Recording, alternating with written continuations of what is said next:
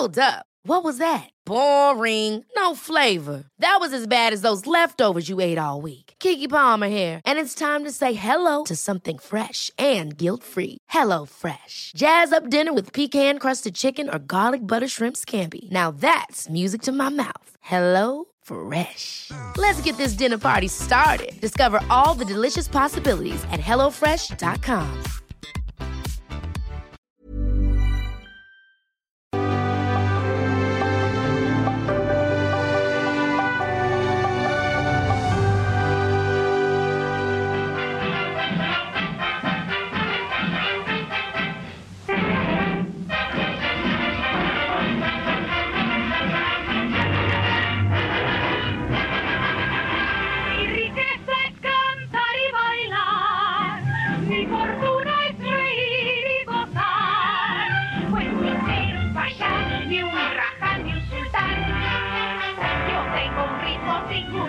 Desde el barrio de Tepito en la Ciudad de México hasta el Olimpo del mundo de la actuación. Ese es el camino que recorrió Adalberto Martínez, mejor conocido como Resortes, una de las figuras cómicas más memorables en este país. Bailarín, actor, comediante sin comparación. Lo recordamos hoy a 19 años de su partida. Nacido en enero de 1916, fue el segundo de siete hijos. Su familia es de orígenes muy humildes, por lo que desde muy pequeño trabajó vendiendo paletas en el centro de la ciudad. Y así fue como le llegó su primera oportunidad de subirse a un escenario en 1931. Resortes dijo esa primera vez que subió al escenario que le pagaron un peso con 50 centavos, pero solo sería el comienzo. Con apenas 15 años, Resortes se enroló en el mundo de las carpas, formando con su amigo Juan Flores el dueto de tap Los Espontáneos. Sin embargo, el gran salto lo daría en 1943, cuando ya estaba sentado en el elenco del mítico teatro Folie Bergère, donde destacaba por su estilo propio de baile, en el que combinaba mambo, cha-cha-cha y charleston. Fue en 1947 cuando llegó a la pantalla grande con voces de primavera con el gran Domingo Soler como su padrino. Así es que nos seguimos en español para no hacernos bolas. Como le iba diciendo, a todos los he dejado embobados con mi arte único. Mi arte. Sí, señor, mi arte. ¿Usted conoció al gran Fregoli? No, ni yo tampoco. Y luego vendría una enorme escalada de éxitos tanto en el cine, con cintas como El beisbolista fenómeno, Al son del mambo, Confidencias de un ruletero, La niña de la mochila azul, Baila mi rey, Dicen que soy comunista, entre otras. Él mismo le tomó cariño al sobrenombre de resortes que le había puesto su hermano Carlos y así se presentaba. Adalberto Martínez, resorte, resortín de la resortera, para servirles aquí y donde quiera que estén. Y mientras su carrera iba en ascenso, Resortes también luchó con sus problemas personales. Su primera esposa fue Mercedes Constant, con quien tuvo dos hijos. El primero de ellos murió al nacer. Y la segunda, Yolanda, falleció al ser víctima de un asalto en 1996. De hecho, Yolanda formó parte de un grupo musical llamado Las Cuatro IT. Sin embargo, a finales de los años 40, Resortes se casó con la actriz y cantante Gloria Ríos, con quien tuvo una hija llamada Regina que aún vive, pero el matrimonio apenas duró cuatro años. Vengan a bailar rock and roll, se los voy a enseñar, pongan atención, se arrullarán así, me serán así, entrando ya en calor, no pararán. Quiero cantar, quiero bailar el rock and roll, no más. Resortes permaneció soltero hasta los años 70 cuando conoció a su tercera y última esposa, Josefina Flores, con quien no tuvo hijos y fue ella quien lo cuidó hasta sus últimos días. En la televisión el cómico también tuvo una carrera muy prolífica con participaciones en proyectos como El abuelo y yo, Gotita de amor, Carita de ángel, Los comediantes y su última aparición fue en Vivan los niños en el 2002. A finales de ese mismo año 2002 fue internado en la capital debido a una neumonía producto de décadas de consumo de tabaco y aunque fue dado de alta para las fiestas decembrinas, recayó y murió el 4 de abril del 2003. Más de 80 películas forman el legado de Resortes. Las risas que ha dejado a lo largo del tiempo se han vuelto igual de inmortales que los 71 años de trabajo que puso sobre el escenario. Así hablaba él de su amor por entretener al público. Ejemplo de mi padre que nos dio que lo que más debemos de querer en la vida es nuestro trabajo, porque cuando quiere uno su trabajo se quiere uno a sí mismo y cuando no quiere uno el trabajo no se quiere uno a sí mismo.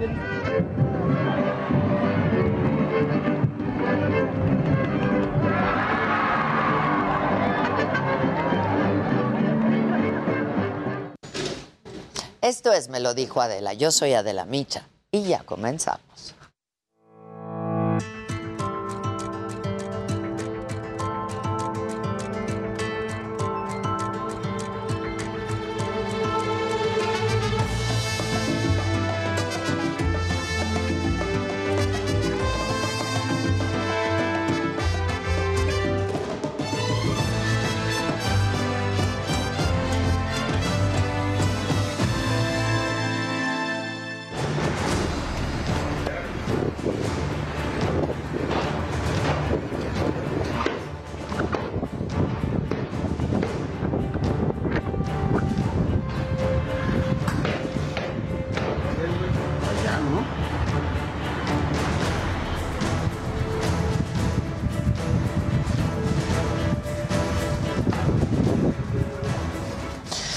Tres muertos dejó este ataque frente a turistas en Acapulco Guerrero la tarde del sábado.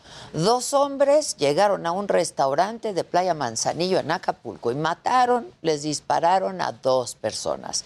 Escaparon, los policías los enfrentaron y uno de los delincuentes murió. El otro, ese se escapó.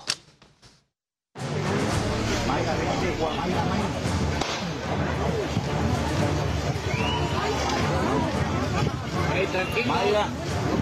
Mayra.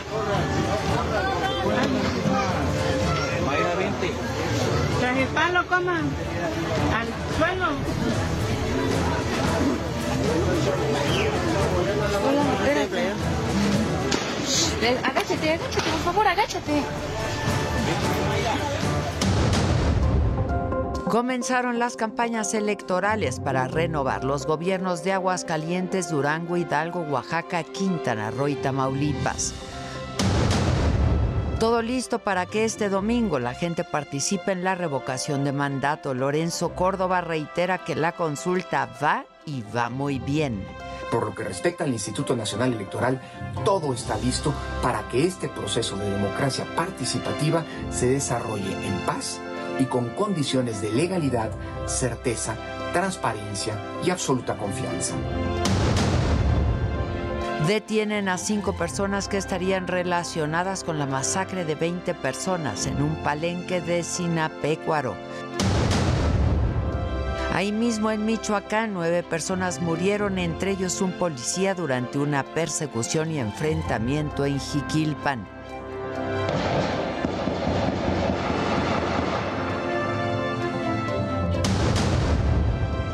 Cesan a los titulares de la Secretaría de Seguridad de Querétaro, Miguel Ángel Contreras, y de Protección Civil del Estado, Carlos Rodríguez, por los hechos violentos en el estadio Corregidora.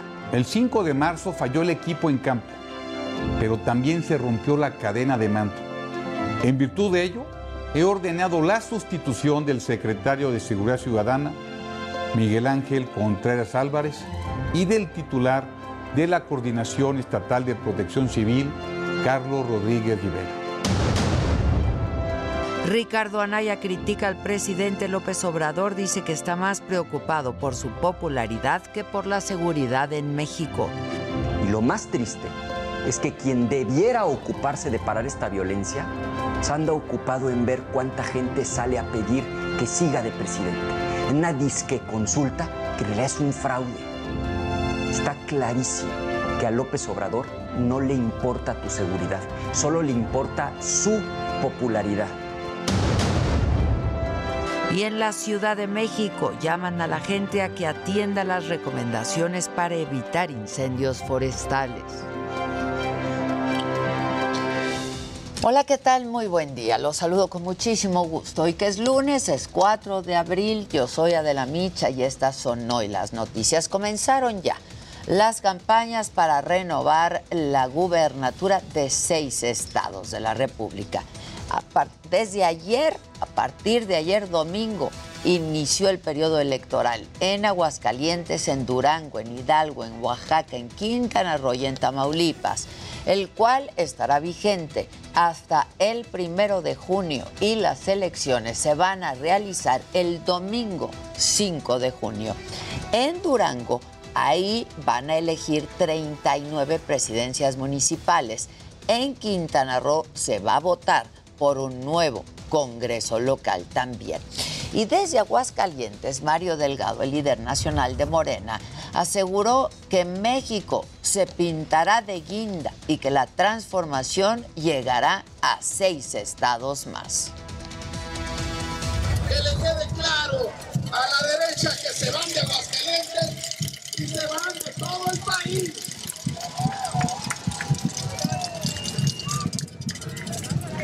¿Se puede o no se puede?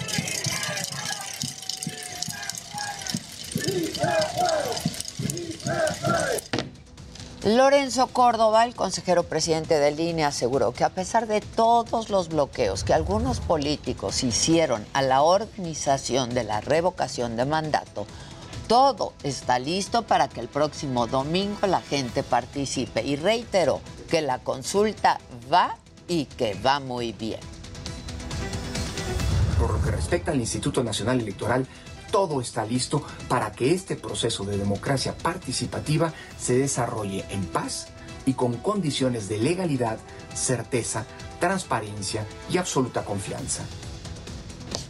Bueno, y eh, el secretario de Gobernación, Adán Augusto López, participó este sábado en actos de promoción de la consulta de revocación de mandato. Y desde Sonora también habló de la reforma electoral. Todos ustedes saben que se va a presentar una iniciativa de reforma electoral donde se van a ir todas esos que ahora se llaman autoridades electorales, porque además México va a ser el primer país del mundo donde la gente, donde el pueblo elija democráticamente en las urnas a quienes van a conducir las próximas elecciones. Será voto directo y secreto de los mexicanos para dotarnos de la autoridad electoral.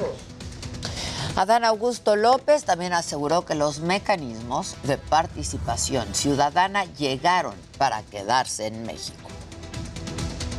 Ya, basta de tanto absurdo discurso. La democracia, la participación ciudadana se,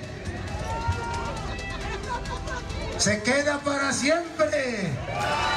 Este ya es otro país. México ya cambió. México se transforma día a día con un presidente patriota esta mañana el presidente defendió al secretario de Gobernación de las críticas en su contra, pues bueno, por estar promoviendo el fin de semana la revocación de mandato, a pesar de la veda electoral. Ayudándome en la transformación. No es precandidato a la presidencia. Porque me está ayudando a la transformación del país él no está haciendo campaña. No, es una de para ese No es corcholata, presidente. Eh, no, Adán. No está este, eh, actuando de esa forma. Y Ricardo Monreal, el coordinador de los senadores de Morena, aseguró que la iniciativa de reforma electoral anunciada por el presidente debe ser motivo de un amplio debate, no de descalificaciones anticipadas lamentablemente una descalificación a priori. No coincido con las expresiones vertidas en distintos ámbitos e incluso dentro de Morena. Me parece que lo que tenemos que hacer es dar paso a la discusión, al debate de ideas, al uso racional del lenguaje. Y sobre la reforma electoral anunciada también por el presidente, la jefa de gobierno de la ciudad aseguró que está de acuerdo con la reforma. En particular, a mí me parece bien que los consejeros electorales sean elegidos por voto del pueblo. Eso me parece que fortalece la democracia, lo dije ayer. El INE no es patrimonio de un grupo, no es patrimonio de los partidos políticos, es una institución que debe promover la democracia y elecciones libres, limpias. Y bueno, este domingo, a propósito de todo esto, en algunas ciudades del país se reportaron marchas, algunas a favor, otras en contra de la consulta de revocación de mandato. En la Ciudad de México, los, los manifestantes vistieron de blanco y llegaron al Ángel de la Independencia para la protesta Terminas y te vas. Mientras tanto, en colonias como La Obrera, Doctores, Centro, contingentes llamaron a la población a refrendar su apoyo al presidente. Y bueno, en otros temas, Ignacio Mier, quien es el coordinador de los diputados de Morena, advirtió que de rechazarse la reforma eléctrica propuesta por el presidente, nos vamos a arrepentir toda la vida. Dijo incluso que con el arranque del análisis, discusión y eventual votación del dictamen, esta semana será crucial para el futuro del país. El presidente estuvo visitando este fin de semana los campamentos de la Secretaría de la Defensa que se instalaron tanto en Campeche como en Quintana Roo para iniciar la construcción de los tramos 6 y 7 del tren Maya. Y en un video difundido en sus redes sociales, el presidente agradeció a los militares por su profesionalismo y agradecerles por su voluntad de trabajo, su responsabilidad, su profesionalismo. Bueno, y también por ahí estuvo Xochil Gálvez, la senadora del PAN, y dijo que el gobierno federal inició la construcción del tramo 5 del tren Maya sin demostrar la existencia de un proyecto de estudios de impacto ambiental y de consulta a comunidades y asegura que no están cumpliendo con los requisitos. Al presidente de la República no le importa lo que opinen los pueblos y comunidades indígenas, no le importa lo que opinen los ambientalistas. Hoy se dará el banderazo aquí a las 5 de la tarde sin los estudios ambientales, sin los estudios geológicos, sin el proyecto ejecutivo y sin haber consultado a los pueblos indígenas. Así es que este tren irá por la fuerza. Y bueno, eh, Ricardo Anaya sí en su video semanal dice que el presidente López Obrador está manipulando la conversación nacional. El ex candidato presidencial aseguró que el presidente no quiere hablar de la violencia en el país y que prefiere abordar temas como una reforma electoral que no forma parte de los verdaderos problemas de México. lo más triste es que quien debiera ocuparse de parar esta violencia anda ocupado en ver cuánta gente sale a pedir que siga de presidente. En una disque consulta que en realidad es un fraude. Está clarísimo que a López Obrador no le importa tu seguridad, solo le importa su popularidad. Ahora, no se puede tapar el sol con un dedo. La seguridad en México está mal desde hace mucho tiempo. Y en otros temas, autoridades de Qatar concluyeron y lo hicieron de manera favorable este proceso penal contra la mexicana Paola Chietecat, a quien se le inició una investigación por el delito de convivencia fuera del matrimonio con un hombre que la atacó mientras dormía. El juez tomó en consideración los argumentos de la defensa y la joven podrá evitar el castigo de 100 latigazos. Incluso determinó dar por concluido ya el procedimiento penal. Y en materia de seguridad, las autoridades federales y de la Fiscalía de Michoacán detuvieron a cinco personas que estarían relacionadas con la masacre de 20 personas en el palenque de Sinapecuaro. Los detenidos pertenecen a una célula criminal que opera en la región oriente de Michoacán y en parte también del Estado de México. Y ahí mismo, en Michoacán, en Jiquilpan, ocho presuntos delincuentes y un policía municipal murieron la madrugada del sábado. Autoridades federales y municipales detectaron a hombres armados en la carretera, iniciaron entonces una persecución en el vehículo donde iban, eh, bueno, pues volcó y dejó este accidente a cuatro muertos. Y minutos más tarde se enfrentaron con otro comando armado y en el tiroteo cuatro delincuentes fallecieron. Un policía municipal resultó lesionado y murió en el hospital.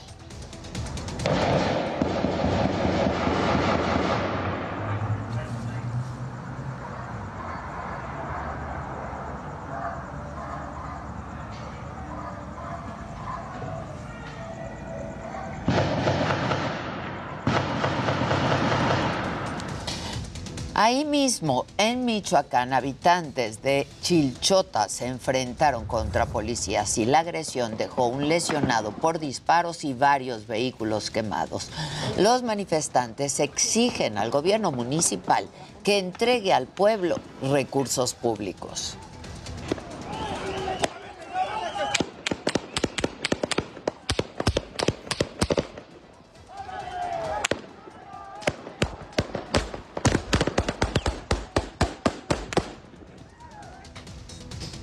En Querétaro, el gobernador Mauricio Curi anunció la destitución de los titulares de la Secretaría de Seguridad Ciudadana, Miguel Ángel Contreras, y de Protección Civil del Estado, Carlos Rodríguez. El motivo, los hechos violentos del 5 de marzo en el Estadio Corregidora. El 5 de marzo falló el equipo en campo, pero también se rompió la cadena de mando. En virtud de ello, he ordenado la sustitución del secretario de Seguridad Ciudadana, Miguel Ángel Contreras Álvarez, y del titular de la Coordinación Estatal de Protección Civil, Carlos Rodríguez Vela. Y en otros temas, la Secretaría de Hacienda afirmó que a pesar de que en los últimos días el precio internacional de la gasolina se ha incrementado por la guerra en Ucrania, el gobierno de México está comprometido con mantenerlo estable en todo el país. Esto ha generado que los costos del combustible en México sean más baratos que en Estados Unidos y pues por lo tanto este fin de semana se reportó escasez de gasolina en algunas ciudades fronterizas. En el día 40 de la guerra siguen los combates intensos en Mariupol. Según los últimos informes de la inteligencia británica, las fuerzas ucranianas mantienen una firme resistencia y siguen teniendo el control de áreas centrales. Esta ciudad es un objetivo clave de la invasión rusa ya que les aseguraría un corredor terrestre desde Rusia al territorio ocupado en Crimea. Y bueno, el gobierno de Ucrania denunció una de las mayores masacres en Europa desde la Segunda Guerra Mundial. Tras la salida de las tropas rusas, han enterrado 340 civiles en Bucha. Ucrania acusa a Rusia de haber llevado a cabo una matanza de cientos de personas de manera premeditada y pide que Moscú, que niega su responsabilidad en los hechos, pague por lo que ha hecho.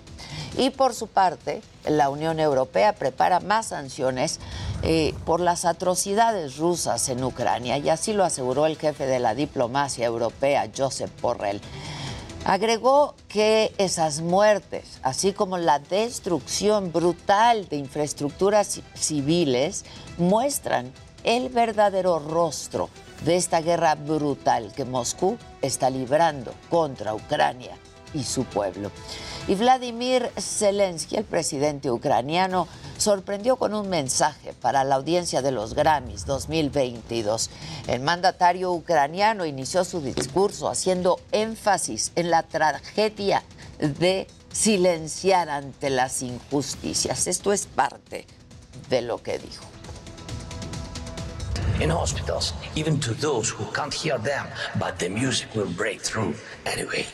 We defend our freedom to live, to love, to sound.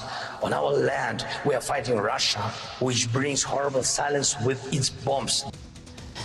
A partir de este fin de semana, el uso del cubrebocas es opcional en espacios abiertos de la Ciudad de México. Sin embargo, muchos capitalinos pues preferimos seguir usándolo. La información es de nuestros compañeros motorreporteros y es la siguiente.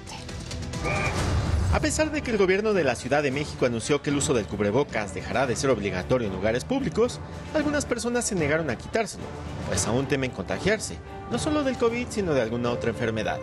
Me gustaría que sí se siguiera man- manteniendo por seguridad de higiene. Todavía la pandemia no termina como sí y no estaría mal para posible, ya ve que ahorita ya está mutando en otros virus, otra bacteria, entonces que se siga manteniendo. Pero hay que seguirlo usando. ¿Usted lo seguirá utilizando? Sí. Sí, por seguridad. Por seguridad. Aunque sean espacios a- al aire libre. Sí. La compra de cubrebocas se volvió tan necesaria que algunas personas adquirían cajas completas. Esto significaba un gasto para su bolsillo. Ya, ya es mucho gasto y es. ¿Hasta cuánto inviertes en cubrebocas a la semana? Como 100 pesos. Vimos que compré un paquete. ¿En cuánto le sale aproximadamente un paquete? 35 pesos y creo que es barato a la, a la vida de uno. En avenidas como Paseo de la Reforma, Madero y el Eje Central, que tienen un alto número de afluencia de peatones, se pudo apreciar que un 80% de las personas continúan con el uso del cubrebocas. Esto de la pandemia en realidad ya está disminuyendo, gracias a Dios, pero la vacuna en verdad o las vacunas han hecho efecto eh, verdaderamente positivo en la, en la comunidad. En espacio abierto está bien ah, porque el cuerpo necesita la oxigenación. En espacios cerrados es muy indispensable. ¿Por qué? Porque como comentaban, hay personas que no se han vacunado, que todavía no están como que cuidando su salud al 100%. ¿no? El uso de este producto no desaparecerá totalmente.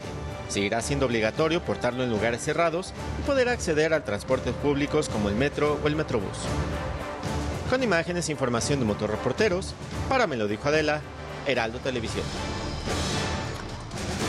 Y en la Ciudad de México, Martí Batres, el secretario de Gobierno, llamó a la gente a que atienda las recomendaciones para evitar incendios forestales y dio a conocer que del primero de enero al primero de abril de este año se han registrado 511 incendios con una afectación de más de 1.247 hectáreas en la ciudad. y sobre todo pedir ayuda a la ciudadanía para evitar los incendios forestales. Segundo, evitar fogatas en los bosques especialmente. Tercero, evitar las llamadas quemas agrícolas.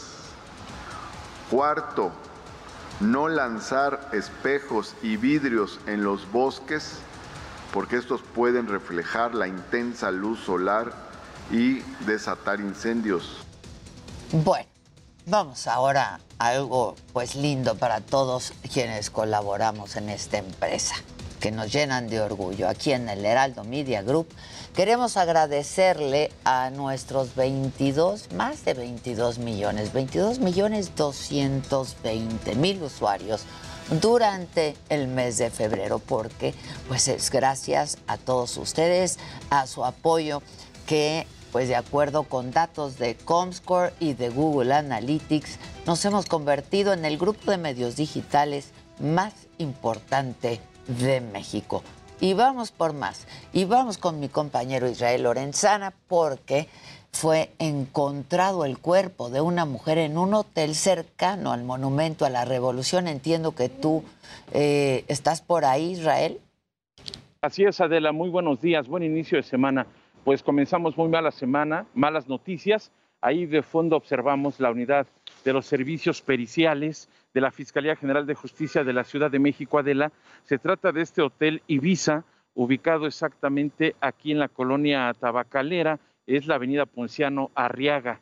el número 22, al cruce con Tomás Alba Edison.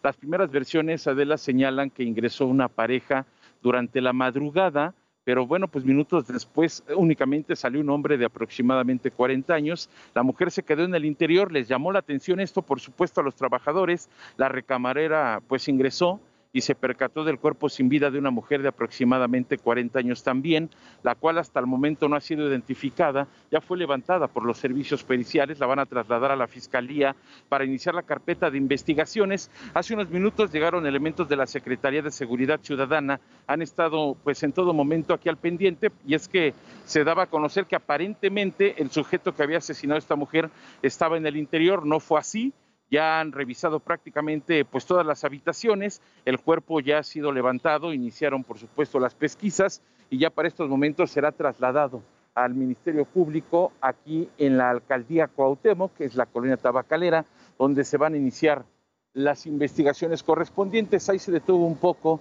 la unidad de la Fiscalía porque están esperando a los peritos que seguían levantando algunas pesquisas, pero bueno, pues muy malas noticias, una mujer que está en calidad de desconocida, pues pierde la vida asesinada en la habitación 206 de este hotel que se ubica aquí en la colonia Tabacalera. Pues Adela, es la información que te tengo. Bueno, pues estaremos muy atentos, muy atentos. Vamos ahora con eh, mis compañeros. Dani, vamos contigo primero. Qué gusto saludarte, Ade. Muy buenos días. Bueno, pues después de todos los rumores que se han dado de que si el Chicharito va o no a regresar a la selección azteca, este fin de semana marcó un doblete, John de Luisa dijo, no señores, así de sencillo, ya estaremos platicando qué es lo que posiblemente pueda estar sucediendo. También hablemos de la NFL porque cada vez más se acerca lo que va a ser el, el, draft de la NFL y ya las casas de apuesta ponen a los Bills y a Tampa Bay como favoritos para conseguir el mayor número de victorias. Y bueno, sorpresa, aparece ya lo que se dice es el sucesor de Rafael Nadal, el español Carlos Alcaraz, que se convierte en monarca del abierto de Miami, el tenista más joven en ganarlo con solamente 18 años de edad. Así que todo esto más adelante en el Deportero. Ahora vamos con mi querido Luis G. y G a ver gadgets.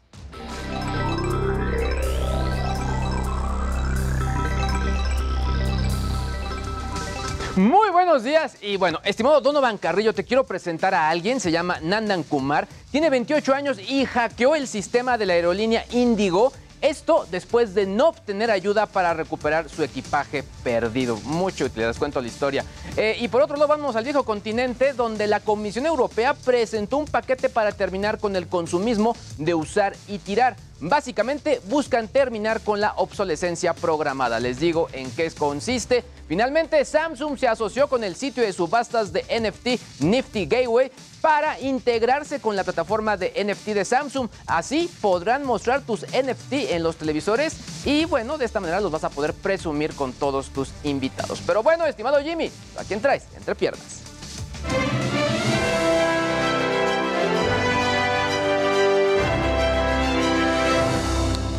Muy buenos días, gente querida. Feliz lunes. Bueno, pues hoy estaremos platicando de todo lo que sucedió ayer en la entrega del Grammy. Por un lado, como decía mi querida Ade, el presidente de Ucrania, Volodymyr Zelensky, apareció de forma virtual en la que, bueno, levantó la voz y habló sobre la guerra con Rusia. BTS y Billie Eilish levantaron el evento con dos presentaciones increíbles y Vicente Fernández se llevó el premio póstumo por mejor álbum regional mexicano, pero bueno, el encargado de entregarlo, Jimmy Allen, pasó un momento bastante penoso al evidenciar que no sabía que Vicente murió el año pasado. Y bueno, además, el viernes el actor Alain Delon, una de las más grandes leyendas del cine francés, compartió un comunicado a través de su hijo Anthony Delon en el que, bueno, reveló que solicitó la eutanasia. En 2019 sufrió dos accidentes cerebrovasculares que fueron los encargados de, bueno, el deterioro, el deterioro perdón, de su salud. Y más tarde tendremos aquí en el estudio ni más ni menos que a Joaquín Cosío, que viene a platicarnos de su participación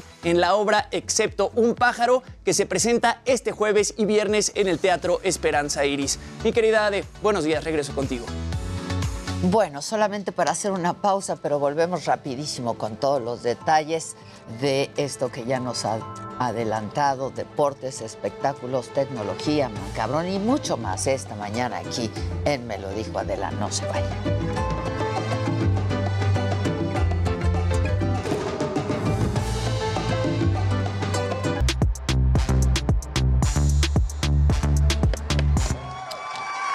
Bueno, buenos días, saludos. Muy buenos días. Buenos, días. días, nuevo horario, qué felicidad. No, que no, ¿quién te entiende? No, es, es sarcasmo porque Es sí te pone una friega, ¿no? A mí me gusta que A mí sí me gusta, sí. La Pero la levantada y la la oscura. levantada, odia. ¿Quién? La doctora lo, ¿Lo así, odia? Lo odia. sí. ¿Por qué? No puede, no le gusta. Dice que le roban una hora de sueño. No, a mí me gusta que... Ah, te roban una hora de sueño, pero no te la roban, nada más Sí, duermes más digo, temprano y no. dura más el día. Eso sí. Además, este, Con es- luz además este es el natural. horario original, ¿no? Sí, No, es- No, No, el otro, el otro. El otro, el De otro. a las seis de Este la es tarde. Para aprovechar más la energía solar. la Bueno, empezamos contigo, mi querido Jimmy. Lo de Alain Delon, qué cosa. qué ¿verdad? fuerte, ¿no? Qué fuerte, sí. Ahora lo platicamos. Bien.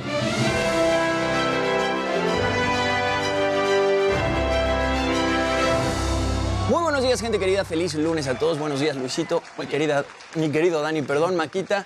¿Qué Señora de la onda? casa, buenos días. Este, Buen día. Bueno, pues después de una demora justamente de dos meses a causa de la variante Omicron, anoche se llevó a cabo la entrega número 64 de los premios Grammy en el MGM Grand Garden Arena de Las Vegas. Los más ganadores de la noche, por un lado, fue John Batiste, que tenía 11 nominaciones, se gana 5 Grammys. Él produjo eh, la música de la película Soul de Disney. Luego Silk Sonic se lleva 4 Grammys, incluyendo álbum del año. Olivia Rodrigo sorprendió a todos, se llevó 3 Grammys. Y los Foo Fighters se llevan 3 premios Grammy también. Tenemos que recordar pues, la muerte de su baterista el viernes de la semana antepasada. Se convierten en la banda eh, con más premios Grammy en la historia de los Grammys. Y bueno, en cuanto a las presentaciones, los chicos de BTS la super rompieron, estuvieron ahí cantando Butter al puro estilo de James Bond. La presentación brutal. Mira nada más cómo bailan, ¿Qué Ade. trajes? Se veían, se veían ¿Qué increíbles. cuates estos, eh? ¿Cómo? La rola Esa es muy rol es buena. buenísima. Estaban nominados justamente por esa canción a Mejor Grupo de Pop, pero bueno, no consiguen llevarse el premio. Y John Cook, que es uno de los integrantes, había dado positivo a COVID hace una semana, pero sorpresivamente se recuperó justo a tiempo para presentarse en los Grammys. La verdad es que esta fue a mí la presentación que más me gustó de la noche y sorprendente cómo pues, los pasos de baile Sí. ¿no? y cómo no desentonan en una sola nota. Están muy padres estos chavos. Con razón tienen el éxito que tienen. Claro, la verdad sí son muy talentosos. Y no se les va si se equivocan, un les dan toques. Nada. si se equivocan les dan toques. Y no comen una semana. Y justo lo hemos comentado aquí, ¿no? Velo, qué Estos bien. chavos, eh, todo el tema del K-pop son chavos que empiezan a los 8 años, 9 años, 10 años, ¿no? Y los meten a estas escuelas en los que los enseñan a bailar, los enseñan a cantar, los enseñan a comportarse en sociedad, entre muchas otras cosas. Y de ahí, pues es un proceso muy largo para castear y entrar a este tipo de, Se ve, de bandas tan exitosas. Está muy cuidado todo en ese grupo. Todo- todo siempre es perfecto. Todo siempre es Con perfecto. Casi como Mercurio y Magneto. Exacto. ¡Qué poca! No le hacían así. Pero sí me dio risa. Sí, claro. Claro, así. Bueno, Sí, sí, sí. Por otro lado, quien también lo hizo muy bien fue Billie Eilish. Ella venía justamente de ganar el Oscar por su rola No Time to Die y se presenta, canta esta canción Happier Than Ever de su último disco y pues le rinde un homenaje a Taylor Hawkins, baterista de los Foo Fighters. Traía puesta justamente una, eh, una playera con una imagen de Taylor Hawkins. Ella estaba nominada en siete categorías y sorpresivamente no se llevó ningún premio. Ahí la podemos ver eh, presentándose junto con su hermano Phineas, que es con quien normalmente produce música y siempre están acompañados juntos en el escenario. Y bueno, mi querida Ade, como lo decías tú, el presidente de Ucrania hace una aparición virtual. Se decía que en una vez sí iba a aparecer en los premios Oscar. No apareció en los premios Oscar, pero en los premios Grammy sí apareció y habló sobre todo el conflicto que se está viviendo. Buena elección, la Este, verdad. Sí. Que lo hicieron. Imagínate que hubiera sido también opacado por la cachetada. Imagínate, cierto. Exactamente. Vamos a ver un poco de lo que dijo Volodymyr Zelensky. The war. What's more opposite to music? The silence of ruined cities and killed people. Our children draw swooping rockets, not shooting stars. Over 400 children have been injured and 153 children died, and we'll never see them drawing. Our parents are happy to wake up in the morning in bomb shelters, but alive. Our loved ones don't know if we will be together again. The war doesn't let us choose who survives and who stays in eternal silence. Our musicians wear body armor instead of tuxedo. They sing to the wounded in hospitals, even to those who can't hear them, but the music will break through anyway. We defend our freedom to live, to love, to sound. On our land, we are fighting Russia, which brings horrible silence with its bombs, the dead silence. Feel the silence with your music. Feel it today to tell our story. Tell the truth about the war on your social networks, on TV. Support us in any way you can, any but not silence. And then peace will come. To all our cities, the war is destroying. Chernigiv, Kharkiv, Volnovakha, Mariupol, and others. They are legends already, but I have a dream of them living and free, free, like you on the Pues ahí Volodymyr Zelensky este, mandando este mensaje bastante fuerte, ¿no? En, en alguna parte menciona que pues, los niños de su país están dibujando cohetes en vez de estar dibujando estrellas fugaces y creo que pues, el mensaje es fuertísimo. Y lo hace muy bien. Lo hace muy bien. Como y, es y- y lo decía Maca, actor como es actor y claro, comediante, hace muy, etcétera. muy bien. Toda la él sí le vi en el prompter, ¿no? Sí, Él sí, sí le lo hace prompter. muy bien. Y bueno, fin- Mejor que los actores de Hollywood. Exacto. Finalmente, eh, pues hubo tropezones, mi querida Ade, y es que Vicente Fernández se lleva el premio póstumo a Mejor Álbum Regional Mexicano, esto por su disco A Mis Ochentas, pero resulta que el encargado de entregar el premio, que fue Jimmy Allen, un cantante de country, pues no le informaron que Vicente Fernández murió en diciembre del año pasado. Y estaba pidiendo que pasara. Sí, y dice que pues no vino. Vamos a ver el No, momento, porque pues, fue no, no, bastante bien, vergonzoso. ¿no? Sí. And the Grammy goes to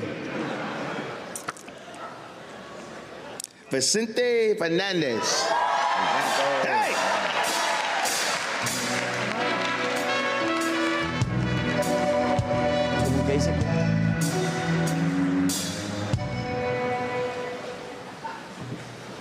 Well, they're not here either. Uh, so I'm a congratulations, uh, man. This is a great honor to everyone that's won tonight. Even though you can't be here, it's still special.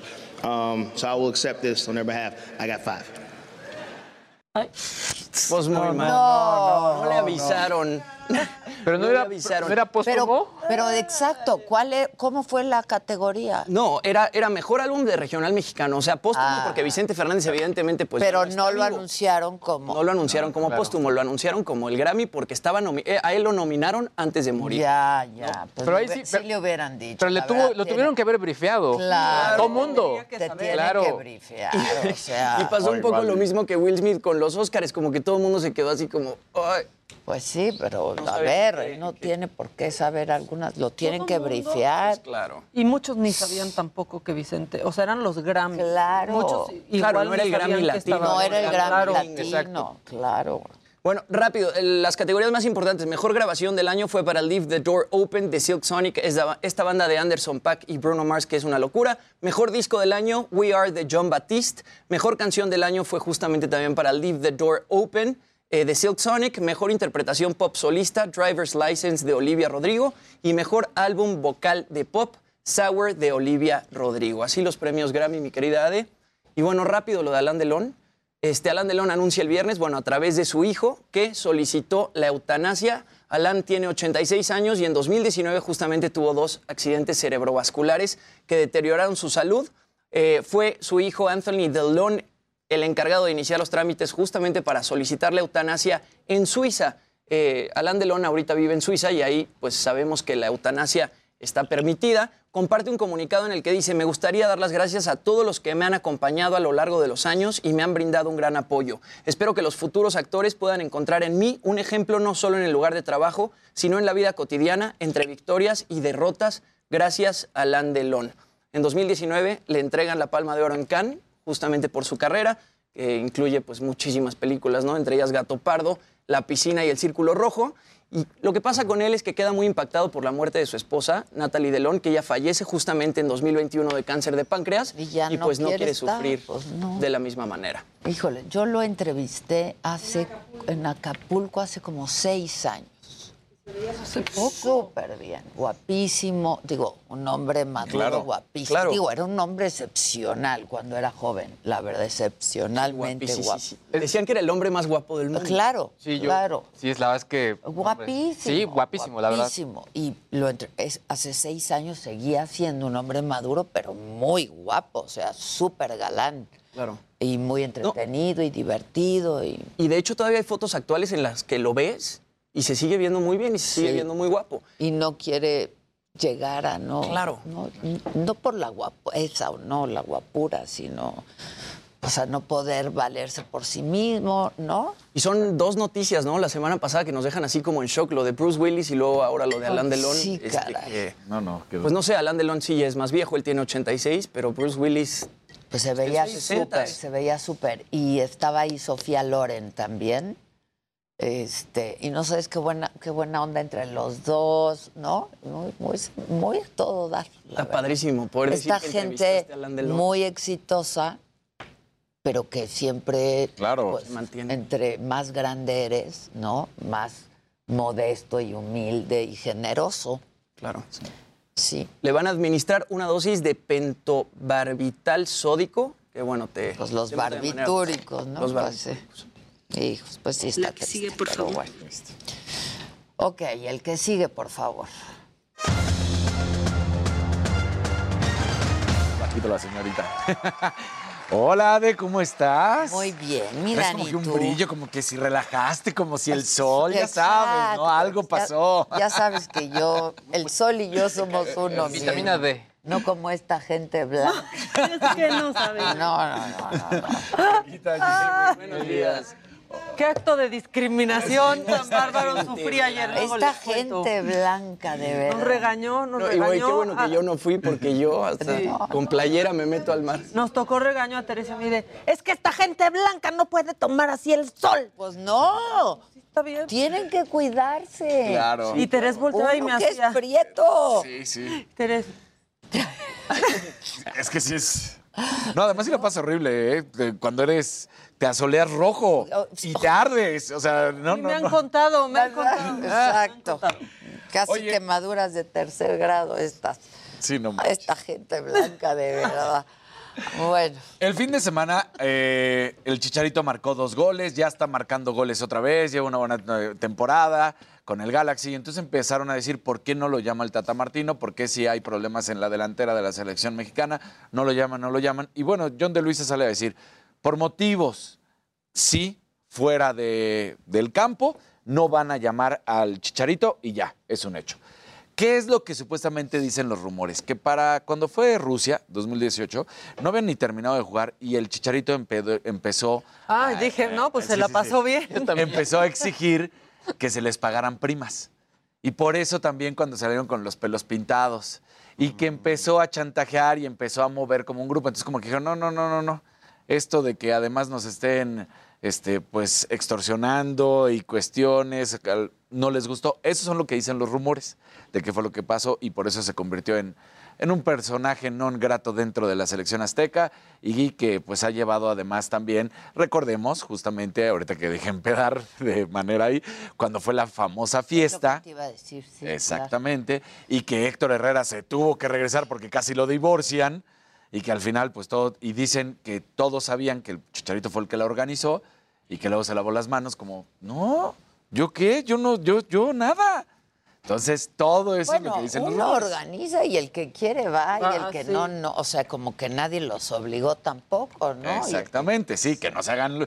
Pero dicen el resto de compañeros, de acuerdo a los rumores, que pues, se molestaron porque se hizo güey. O sea, que dijo, pues ya, ya nos cacharon, ya todos tenemos castigo. Y que él nunca metió las manos al fuego por nadie y que dijo, yo aquí no tuve nada que ver. Híjoles. Cuando él fue el organizador, esos son los rumores. Ahí sí llevó a las primas. Ahí sí llevó a la...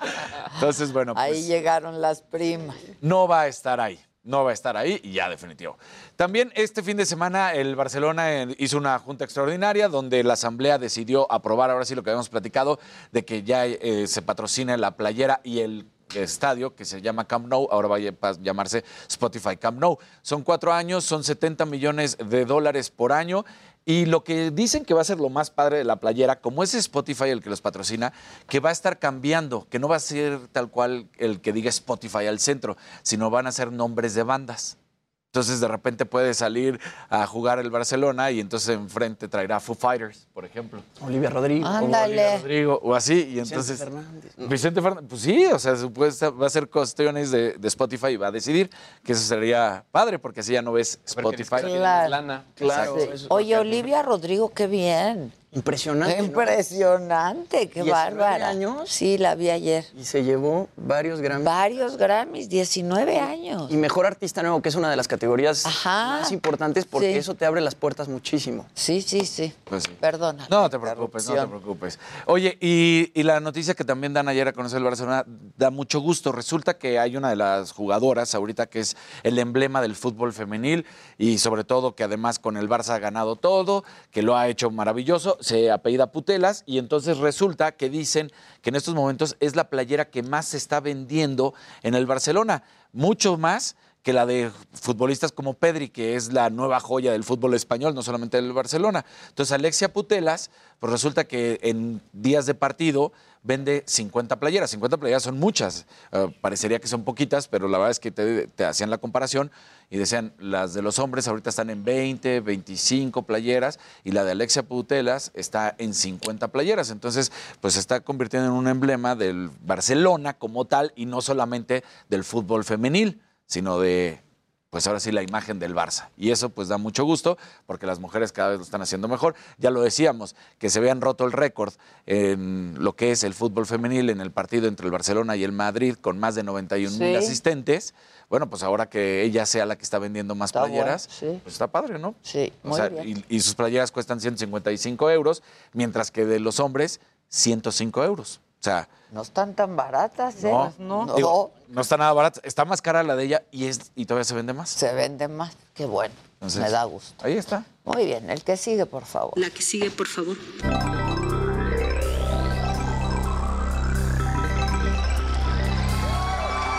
Gente bonita, muy buenos días. Es lunes.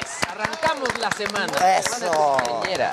Ah, ah, sí, cierto. Semana cumpleañera Semana cumpleañera. Tengo tanta Estoy más afectación. emocionado yo que Maca. no, Llegué y me dice, ¿estás lista? Y yo, ¿para qué? O sea, yo ya asustada. Cumple, Exacto, claro, el cumple. Besito, Gracias a todos. El cumple. Sí, exacto. Oigan, arrancamos directamente con los trending topics, sobre todo con el número uno que es Elon Musk. Otra vez Elon Musk. ¿Por qué? Compró el 9.2% de Twitter. O sea, lo que es tener lana Tómala. y decir, a ver, me, molesta Twitter, eh, no se siente democrático, voy a crear mi propia red social. Eso fue jueves. ¿Y el Lunes, el ya- lunes? ya tiene Twitter. O sea, es el mayoritario de Twitter. No, ma. No, no se dice. Ya puede empezar a cambiar de cierta manera las reglas. Eh, justo en este momento no dicen Pues que vaya a haber hacer, algún cambio, pero seguro pero pues es el mayoritario. compró, Sí, claro, claro. O sea, está impresionante Elon Musk. Eh, en fin, la, verdad es que se está hablando mucho de, todo esto. Además, bueno, los Grammys que ya nos comentó también eh, Jimmy, la red social Reddit, porque hubo una competencia ahí entre unos streamers dentro de esta red social. Pero bueno, lo importante justo el día de hoy, eh, arrancando, es esto de Elon Musk. Y bueno, lo que les decía en el avance, que esto debió haber conocido a este chavo Donovan Carrillo, es un pues desarrollador que se llama Nandan Kumar que viajó en una aerolínea de bajo costo que se llama Indigo allá en la India y pues de pronto no se dio cuenta y se llevó la maleta de otro pasajero. La típica que llevas la maleta Sí, igual, todos negra. igual, ajá. Y, y él se llevó su- eh, la maleta de otro pasajero, el pasajero se llevó su maleta y que estuvo llame y llame y llame y la aerolínea no respondía. Oye, vamos a contactar al pasajero, ya no nos hables hasta que contactemos al otro, te hablamos a ti. Pues, ¿qué fue lo que hizo? Una tontería, ¿eh? Se metió en la página de la aerolínea y puso una función que es la función de meterse a la página en modo desarrollador, que es muy simple. Todos lo podemos hacer. Presionas F12 y te abre y ves todo el código de la página. Pues ahí se metió y encontró la dirección y el teléfono del otro pasajero. Le habló, se puso en contacto con él e intercambiaron maletas. ¡Wow! ¿A poco es así de fácil? Así de simple. O sea, lo que les dijo a la aerolínea es, oigan, pues mucho ojo, porque tienen toda esta cantidad de datos personales públicos. Públicos. Y que pues cualquier persona, como él lo hizo, puede, puede estar ahí. ¿Y no le dieron nada a cambio? Pues no, bueno, yo creo que nada más recuperó su maleta. Yo creo que él tenía como el souvenir. Exacto, algo así exacto, y le exacto. urgía recuperarlo. Oigan, y rápidamente, la gente de Samsung para su línea de televisores 2022 ya anunció la función que vas a poder ahí desplegar tus NFTs. A través de una plataforma, una plataforma que se llama eh, NFT Gateway, pero pues lo que está padre es que ya, honestamente, las marcas se pongan abusados porque es una tendencia. Entonces, al final, pues sí, vas a poder utilizar tu, tu- tu televisor como si fuera, eh, digamos que, eh, un espacio para poder mostrar obras de arte, pero pues ya ahora podrán ser NFTs, ¿no? Ándale. Ahora, lo que sí es un hecho es que ya cada vez me encuentro, o sea, ya hasta las veo publicados así NFTs en Instagram, que a mundo Sí, te ya vende. está, ya te dije, Ya, ya. ya, ya, ya, como que ya pasó. Pero bueno, creo que ya es algo que se va a volver muy natural. Y bueno, más adelante les voy a contar sobre todo de los productos que más compramos, en este caso en la plataforma de Mercado Libre, pero que habla de lo que compramos por internet. Está bien interesante, sobre todo porque hay un rubro que dije, ah, caray, no lo, no lo vive. Ah, caray. Ah, caray. Ah, caray. Bueno, vamos rapidísimo con lo macabrón. Viene Maca. Uno rápido. Un par de macabrón.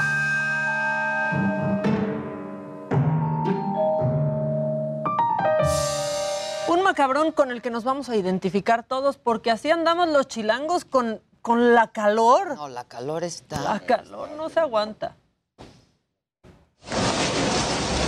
Sí, me... Ahí ve las nutrias con sus hielitos. Así No, estamos. está increíble. Ay, morso, Susan. Sí. Ternuritas. Ay, Está padre. Está padrísimo. Pero así estamos, dan así ganas estamos. de Sí, no. ponerse hielo. Bueno, y hay que tener actitud, porque esta semana viene ruda, o sea, la verdad empiezan las vacaciones, que el 10, que quién, todo eso, pues hay que tener buena actitud como este niño. Ay. Ay. Ay, lo amo. Ese debe ser incidental. Sí, ya que se quede. Que, el secretario de gobernación hizo no sé qué. Ah, ya, sí. Claro, claro. Bueno, ¿quieren uno más? ¿Uno más? Bueno, porque muchos no están como ese niño, otros andan como este otro niño.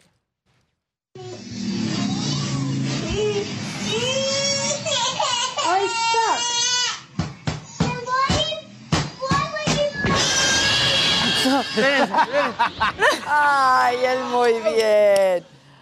Elijan cómo estar esta Exacto. semana. Elijan De ustedes. las dos, de las dos. Bueno, hacemos una pausa y regresamos con mucho más esta mañana. No se vayan.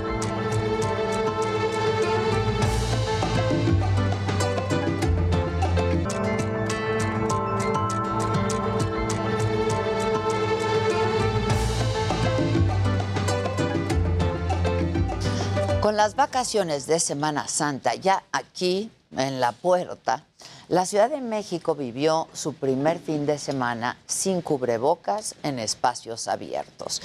Este fue el anuncio de la jefa de gobierno, Claudia Sheinbaum. El gobierno de México nos envió el indicador más bajo que hemos tenido en toda la pandemia de COVID-19. Cero. Es decir, riesgo epidemiológico muy bajo. Eso permite que en exteriores ya podamos dejar el cubrebocas. Y recomendamos que en interiores se siga utilizando.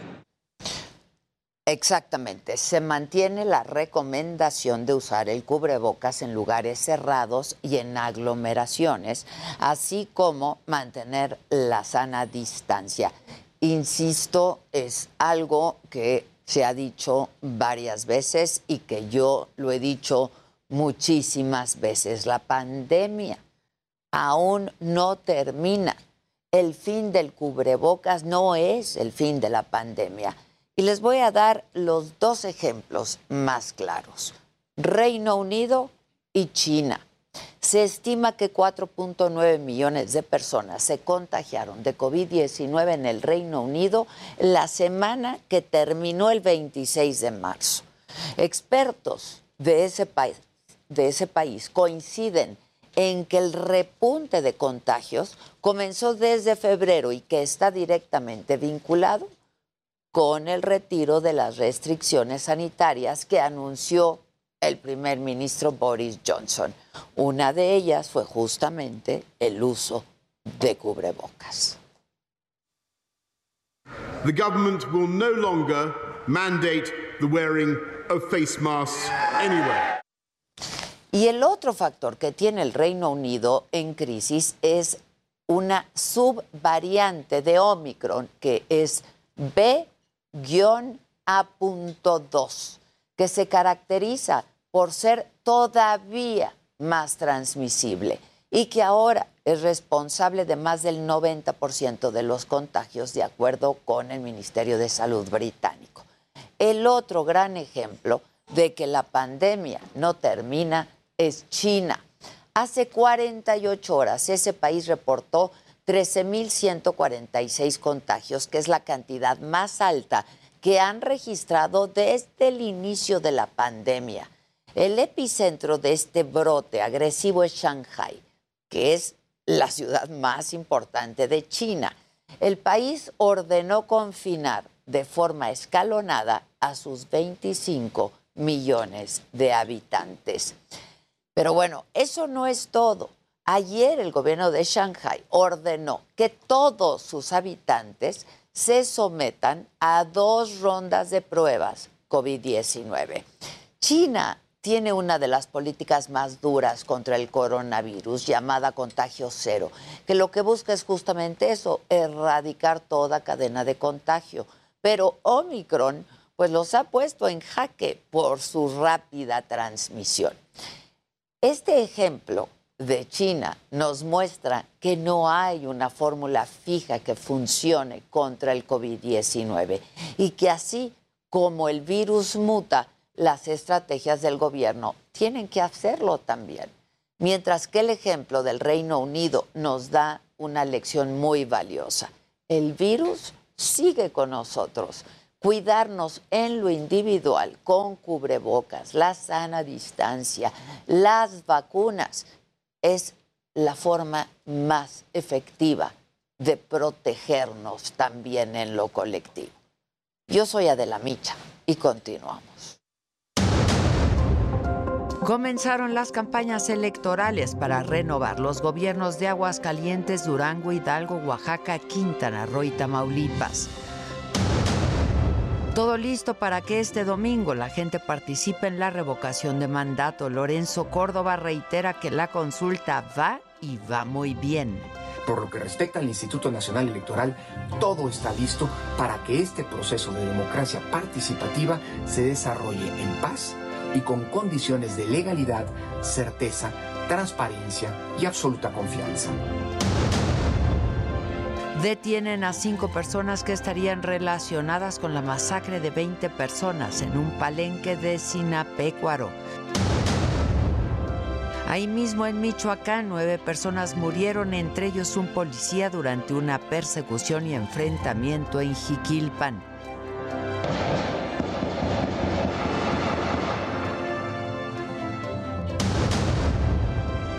Cesan a los titulares de la Secretaría de Seguridad de Querétaro, Miguel Ángel Contreras, y de Protección Civil del Estado, Carlos Rodríguez, por los hechos violentos en el estadio Corregidora. El 5 de marzo falló el equipo en campo, pero también se rompió la cadena de mando. En virtud de ello, he ordenado la sustitución del secretario de Seguridad Ciudadana, Miguel Ángel Contreras Álvarez, y del titular de la Coordinación Estatal de Protección Civil, Carlos Rodríguez Rivera. Ricardo Anaya critica al presidente López Obrador, dice que está más preocupado por su popularidad que por la seguridad en México. Y lo más triste es que quien debiera ocuparse de parar esta violencia se anda ocupado en ver cuánta gente sale a pedir que siga de presidente. En una disque consulta que en realidad es un fraude. Está clarísimo que a López Obrador no le importa tu seguridad, solo le importa su popularidad. Y en la Ciudad de México llaman a la gente a que atienda las recomendaciones para evitar incendios forestales. Bueno, hoy en la mañanera el presidente negó que su secretario de Gobernación, Adán Augusto López, esté en campaña y lo defendió de las críticas por estar promoviendo la revocación de mandato este fin de semana, pues a pesar de la veda electoral, y pidió a sus adversarios que se serenen, que él no es aspirante presidencial, sino que está visitando los estados para cumplir con su responsabilidad.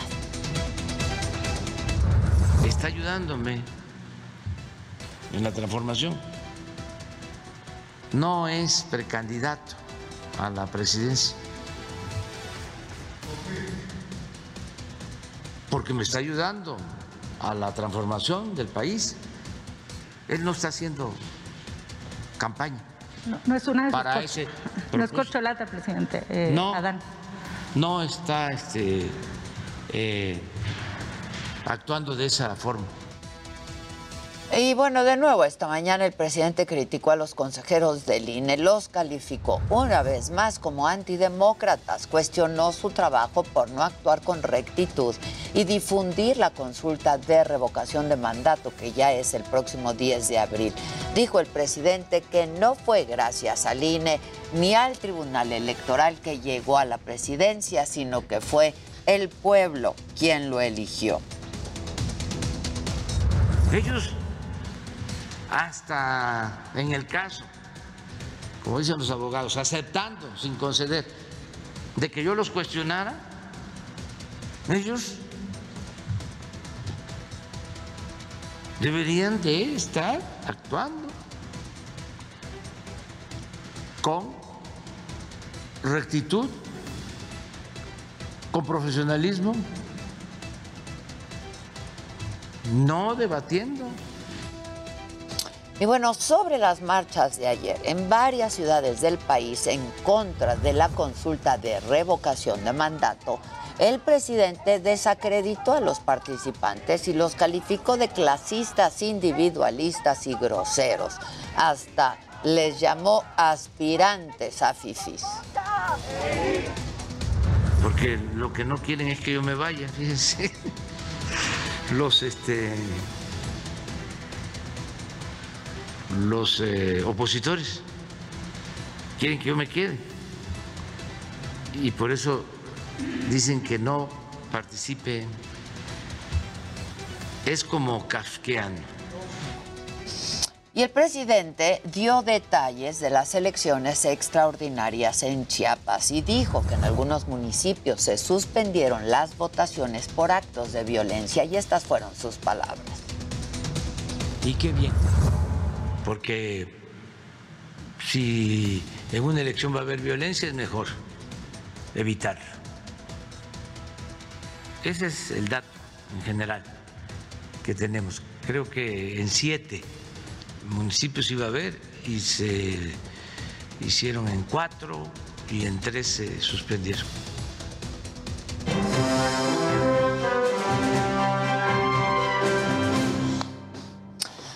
Está con nosotros de nueva cuenta y a mí me da muchísimo gusto tenerte aquí en este estudio y en este foro. Luis Estrada, director general de SPIN, Taller de Comunicación Política, con este libro El Imperio de los Otros Datos, tres años de falsedades y engaños desde Palacio.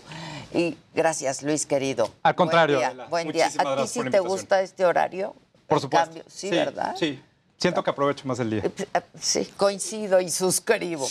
Oye, te decía aquí en el corte que si no fuera trágico sería cómico, ¿no? Tres años de... Los otros datos. Sí, los otros datos del presidente que sabemos y hemos dado cuenta desde Spin son una forma del presidente de expresar lo que él denomina la cuarta transformación y que vemos pues que no tiene, no tiene, la gran mayoría de las veces no tiene sustento y en el peor de los casos pues va en, eh, distrae de lo que Es los logros realmente que él importante. quisiera, claro, quisiera destacar. claro, claro. Este, que ahí le falla la comunicación política. Siempre hemos dicho que la verdad es el amo de la comunicación política, López Obrador, pero ahí le falla, ¿no? Porque este, con tantos datos, sus otros datos, pues claro, se diluye lo que pudieran estar haciendo bien. Y yo te diría sobre todo la improvisación, Adela. Para hacer una conferencia de prensa, quienes han conducido, quienes han organizado y quienes han atendido una conferencia de prensa saben el trabajo que hay detrás, la preparación, las preguntas, lo difícil y lo expuesto que es eh, estar en una conferencia de prensa, ya sea preguntando o respondiendo. Y que el presidente las haga todos los días, pues algo sospechoso hay.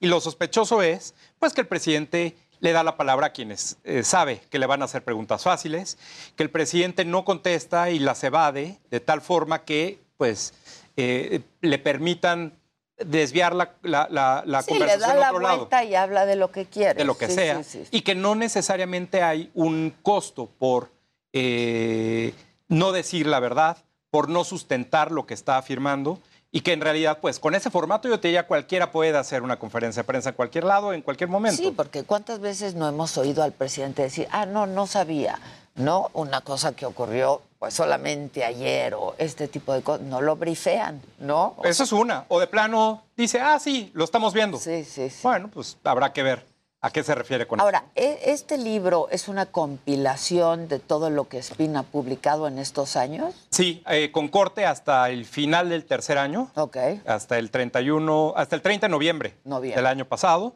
Y donde además, de alguna forma contextualizo cuáles son los argumentos teóricos, académicos, científicos que pueden dar una explicación sobre lo que está sucediendo. Si el presidente dice, por ejemplo, que eh, o, o se discute, por ejemplo, que el presidente establece la agenda, ¿no? Y el presidente pone la agenda. Bueno, de acuerdo con la definición de establecimiento de agenda, es justo lo contrario. Solamente el 6% de, los, eh, de las primeras planas de los periódicos más importantes de circulación nacional recuperan lo que el presidente dijo el día anterior. Puede Pues ser es que, que, ya no todos... tiene ni el efecto ni el impacto. Puede ser que todos hablen del presidente. Sí, pero... Pero si todos hablan de un tema diferente, es justo lo contrario de establecer la agenda. Entonces, cuando eh, contrastamos con este tipo de definiciones, con evidencia de otros países, en comparación con otros mandatarios, pues vemos que esto realmente es muy distante de lo que el propio presidente y su gobierno han querido establecer durante todo este tiempo. Y yo te diría, en lugar de ser la herramienta más poderosa del gobierno en términos de comunicación, pues es el mayor obstáculo para realmente posicionar los temas. Sí, oye, este, y por ejemplo, cuando él da otros datos o que dice que tiene otros datos, ¿aquí se documentan los datos reales?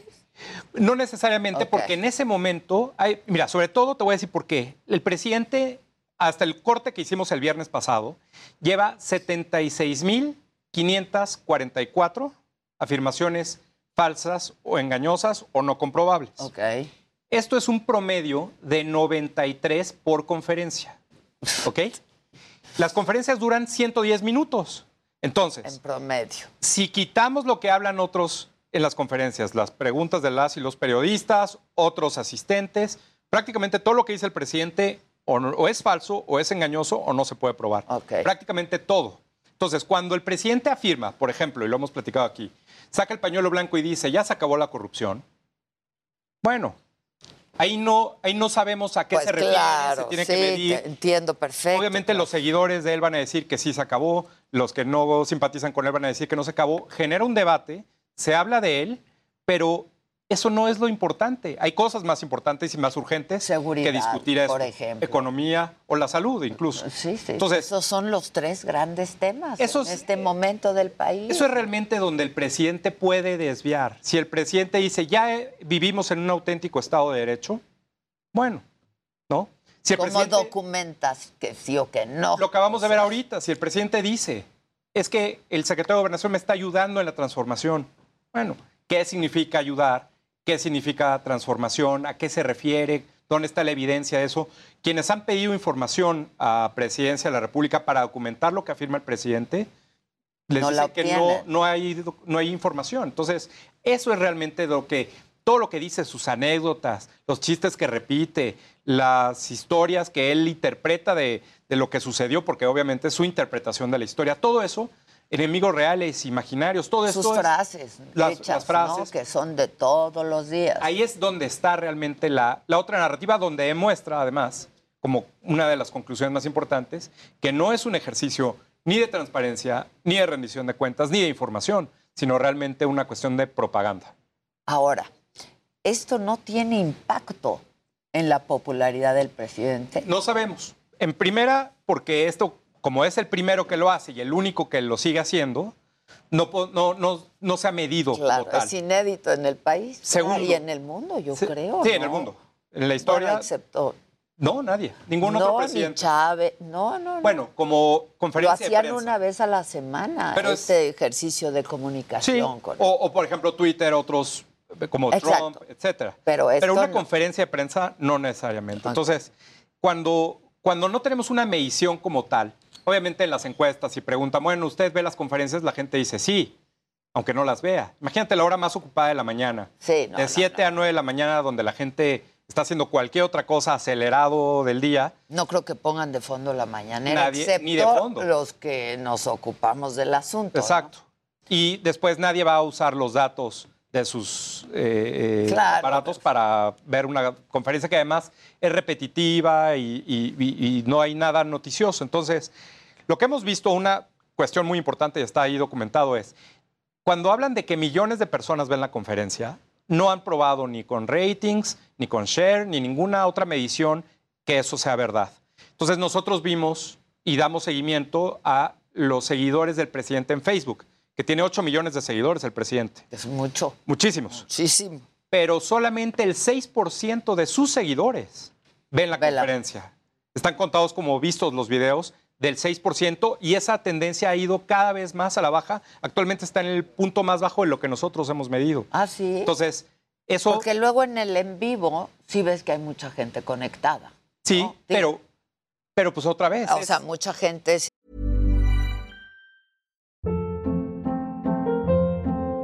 Hold up. What was that? Boring. No flavor. That was as bad as those leftovers you ate all week. Kiki Palmer here, and it's time to say hello to something fresh and guilt-free. Hello Fresh. Jazz up dinner with pecan-crusted chicken or garlic butter shrimp scampi. Now that's music to my mouth. Hello Fresh. Let's get this dinner party started. Discover all the delicious possibilities at hellofresh.com.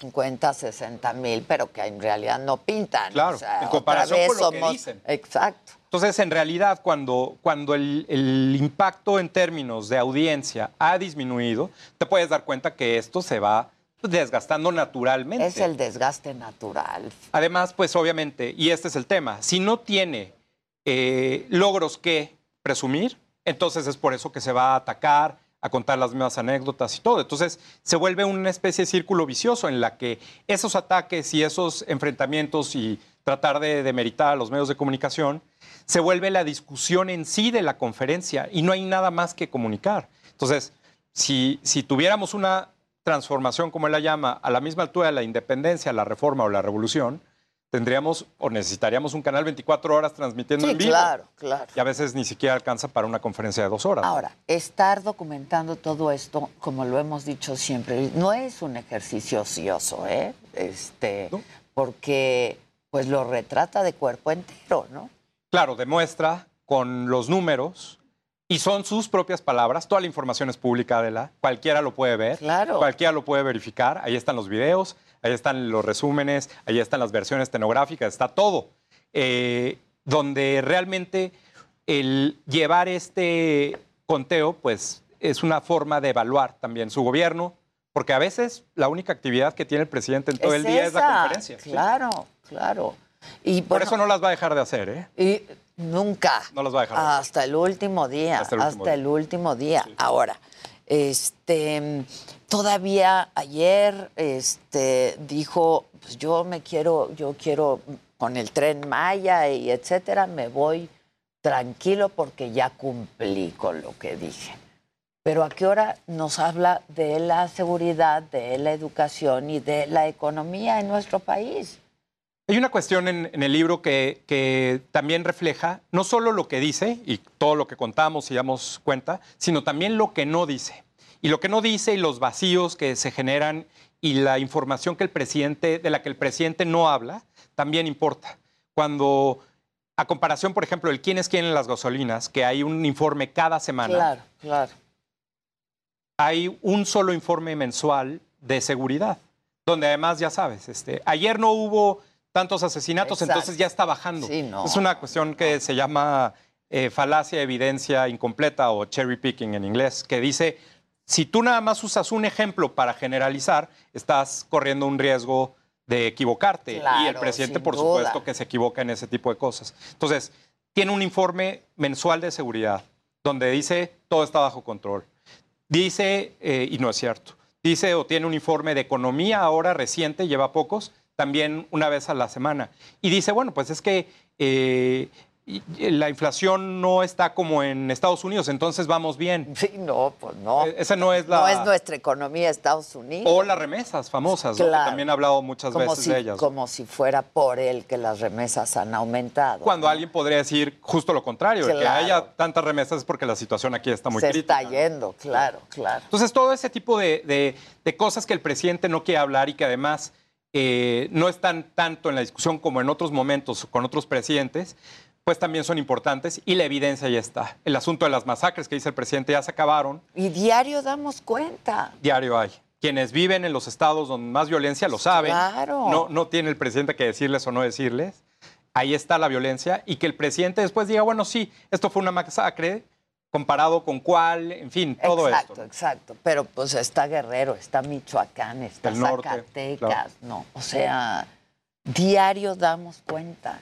Y la situación económica de la, la cuesta de enero más larga en décadas. ¿Ya acabó? No, o sea, no ha no. acabado. Ha sido muy difícil. y es Muy justo difícil. todo este entorno de este inicio de año, te diría, donde el presidente lo hemos visto mucho más agresivo en las conferencias, menos eh, hablando de su gobierno y más criticando a medios, más hablando del pasado, más... A sus adversarios. Tratando, yo te diría incluso, de hacer enojar a la gente para que, para que vayan a votar Claro. en esto de la revocación de mandato. Ya, ¿qué esperas tú para el 10 de abril? Pues mira, yo creo que... ¿Esperas mucha participación? No, no, las elecciones intermedias normalmente No, no, sí, vota el es muy 45%. Ajá. Y, y elecciones intermedias donde hay de, gobernador, de Eh, sí, presidente sí. municipal, de, se renueva el Congreso, Claro. Cámara de Diputados. Yo creo que eh, va a haber poca participación, pero eso no importa. El presidente va a ganar. eh, Sí, claro. Con más del 90% quizá. Claro. Y eso es lo que necesita de cualquier forma, ¿no? ¿Y votará un 40%? No. Yo tampoco creo. No, no, no. Yo tampoco creo. Oye, pues, está bien interesante, digo, la lectura es fácil y esto pues retrata de cuerpo entero, insisto, eh, pues quién nos gobierna, ¿no? Y la Este, forma en la que nos gobierna, sí. y la forma en la que nos gobierna. ¿no? Está bien interesante, hay que leerlo porque dice, por ejemplo, implicaciones económicas y de empleo, cifras, recuperación. O sea, habla pues de todo. El ¿no? presidente, no hay que olvidar, el presidente prometió 4% en toda su administración y en los primeros dos años 6%.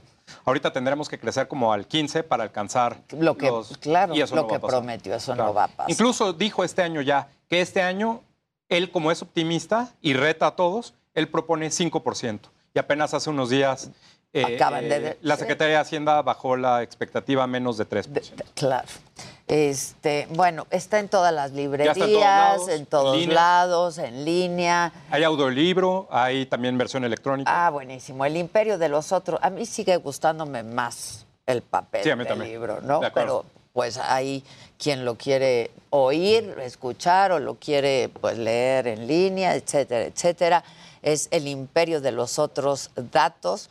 Tres años de falsedades y engaños desde Palacio. Híjoles. Este, como siempre, muchas gracias, mi querido. Al contrario, Adela, mi querido Luis, ya por decían por ahí, ya llegó el guapo. Este, muchas gracias, Luis. Muchas gracias, Adela. Eh, y pues estemos en contacto Por porque pues todavía hay mucho Esto más sigue. de qué hablar. Esto sigue. Gracias, querido Gracias, Luis. Adela. Hacemos una pausa y regresamos. Iniciaron ya las campañas para seis gubernaturas del país y vamos a hablar enseguida con Américo Villarreal, candidato de Morena a la gubernatura del estado de Tamaulipas. Está bien cerrada ya, ¿eh? Es de las más Es interesantes. de las más interesantes. Volvemos luego de una pausa, no se vayan.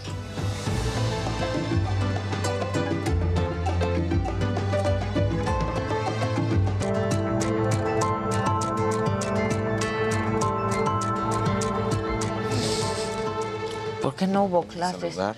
Hoy no hubo clases. hoy sí. Pero en Están Puebla, dice diciendo que es en Puebla, Puebla. Pero en Puebla, ¿por ¿por qué? qué? ¿Quién sabe?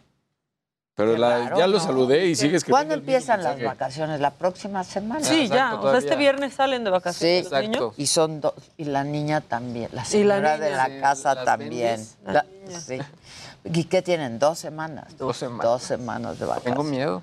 Semana Santa Hola, y paz. Loli, ¿cómo No, ya, mira, ya después del confinamiento ya. Ya, Sí, ya, ya. Dos semanas. ya cualquier Sí, cosa. exacto. Ya no es. Sí, También ya no los en niños ya deben vacaciones, o sea, deberían de... Sí, No. sí, deben, No deben. debe ser. Bueno, Les decía que ya comenzaron las campañas y vamos a hacer contacto en este momento vía Zoom con Américo Villarreal. Él es candidato a gobernador por el estado de Tamaulipas por Morena. Américo, buen día, ¿cómo estás? Mucho gusto saludarte. Muy bien, qué gusto vernos nuevamente. Si recuerdas, estuvimos juntos allá en Mazatlán. ¿Cómo no? Ah, ¿cómo no? Claro que sí. Yo estaba acompañando. Es correcto. Ben Rocha. Exacto, era candidato en ese momento. Él era candidato. Es correcto, es correcto. Me da gusto saludarte, Américo. Y yo lo estaba acompañando ahí. Con... Ya me acuerdo perfectísimo. Perfecto, ahí nos conocimos justamente. Nos conocimos, Adela, con mucho gusto de saludarte. Igualmente. Oye, Américo, a ver, eh, iniciaste ayer, iniciaron las campañas y pues tú dijiste que querías que se acabara con la corrupción y con estos seis años de desastre. Eh, dinos un poco por qué iniciaste donde iniciaste para que pues la gente sepa y esto que tú estás proponiendo. Pues mira, este, eh, me da mucho gusto este, pues comentarte que eh, en el antecedente de mi familia, mi padre también fue gobernador. Gobernador, claro. Importante entidad, que él terminó su gestión en 1993. Eh, los dos nacimos en Ciudad Victoria y decidí iniciar yo mi campaña por las circunstancias de poderlo hacer en una colonia que lleva su nombre que él creó y dotó de servicios públicos en ese entonces por la necesidad del crecimiento y del desarrollo urbano de Ciudad Victoria. Y concurrentemente te quiero comentar que el día de ayer, así se dan las cosas, a veces premonitoriamente, correspondía a eh, la fecha de su onomástico. No me digas. Ah, mira. De abril. Entonces, este, todas esas circunstancias eh, con mucho gusto iniciamos nuestra campaña en la capital, en la colonia que lleva el nombre de mi padre, y con todo el empeño de hacer una transformación y un cambio positivo para esta importante entidad, que por obviedad para mí es la mejor de todo México. Oye, eh, bueno, pues a pesar de lo que se ha visto y vivido en Tamaulipas, Américo, que pues te, te esperaría una tarea nada fácil en caso de que llegaras a, ganar.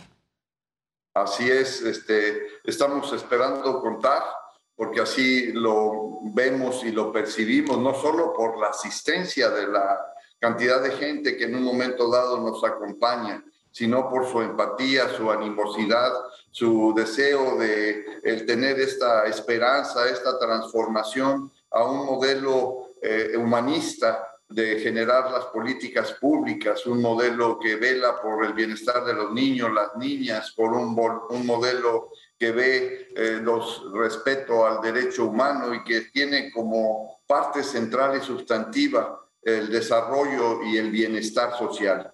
Eso es lo que estamos este, nosotros proponiendo. Bueno, ¿qué es lo que ha propuesto Morena, no? Este, y el presidente desde que era candidato, pero que hasta el momento, pues eso no se ha visto en realidad, Américo. Yo creo que sí tenemos grandes cambios, grandes cambios en el sentido de las oportunidades de los programas de bienestar que hay, las infraestructuras que a pesar de unas u otras opiniones, se han venido realizando y progresando en nuestra nación y que eh, estamos viendo que a escasos tres años y meses la percepción que se tiene en nuestro país nos está dando buenos indicadores económicos, pero no en base a buscar a ultranza como punto central el, el marcador macroeconómico, sin importar las condiciones económicas o de relaciones con empresas o relaciones internacionales en México sino que poniendo, poniendo una visión humanista, una visión en que el centro es la persona, el bienestar y el desarrollo social, eh, la tranquilidad y la, y la bonomía que esto puede dar nos dé origen a una situación de tener un país próspero y en nuestra entidad aspiramos a tener estas mismas condiciones. Pues ojalá, porque la verdad es que Tamaulipas ya lleva muchos años eh, asolado por el crimen organizado, ¿no? Pero eso es consecuencia también de su gran potencialidad. Eh, si no tuviera una pues entidad 17 cruces fronterizos, dos de ellos con ferrocarril, si no tuviera una entidad, dos puertos de altura como son el de Altamira o el de Tampico, si no tuviera una entidad, una costa de más de 430 kilómetros con la Laguna Madre y la primera flota camaronera, si no tuviéramos la principal eh, desarrollo de maquiladoras y de industria de transformación, si no fuéramos un estado prioritario para el desarrollo agropecuario, pues a lo mejor no habría las condiciones de eh, inseguridad que tenemos. El chiste es que podamos encontrar el equilibrio, la forma de progresar y de contener este tipo de situaciones para seguir haciendo que un Estado con tanta potencialidad como la que tiene nuestra entidad y que tiene a tamaulipecos y tamaulipecas muy valiosas, podamos nosotros seguir progresando y tener el bienestar social que merecemos quienes vivimos aquí. Ahora, ¿cómo le vas a hacer, Américo? Porque estás consciente, ¿no?, de la presencia y el poder del crimen organizado en el Estado. ¿Qué estás proponiendo para ello?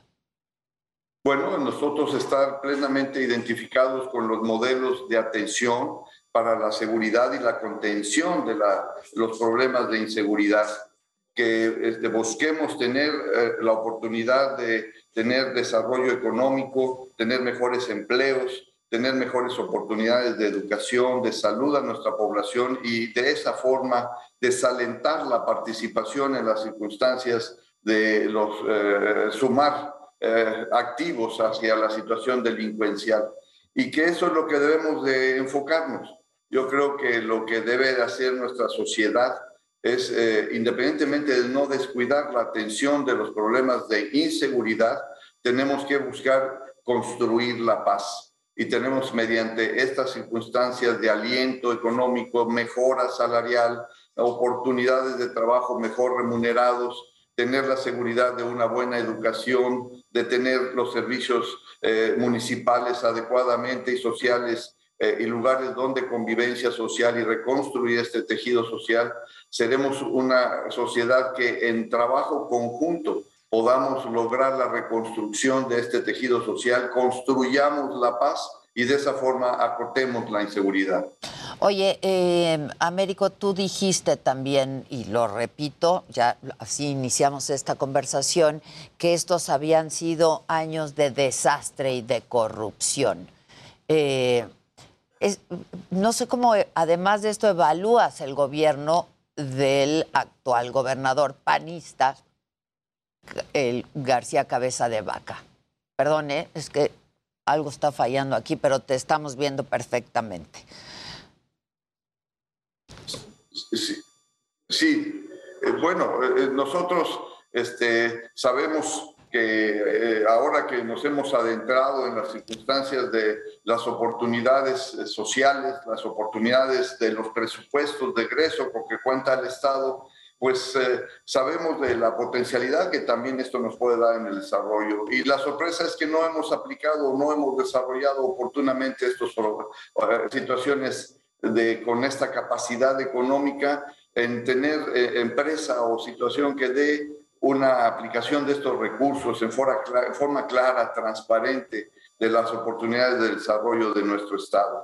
Eh, nosotros lo que esperamos es hacer un gobierno con liderazgo, un gobierno honesto, un gobierno austero, un gobierno capaz, que estemos rodeados de gente que realmente sea experta en el ámbito de su competencia para tomar las mejores decisiones en, bien de nuestra entidad y sobre todo una característica, que todos los que vamos a estar viendo y trabajando en la sociedad en conjunto tengamos un profundo amor por Tamaulipas. Oye, Américo, entre tus acciones estaría la de investigar, en caso de que, insisto, llegaras a ser el próximo gobernador, investigar al exgobernador cabeza de vaca? Este, las circunstancias de esta investigación están establecidas. No tendría yo que hacer la investigación.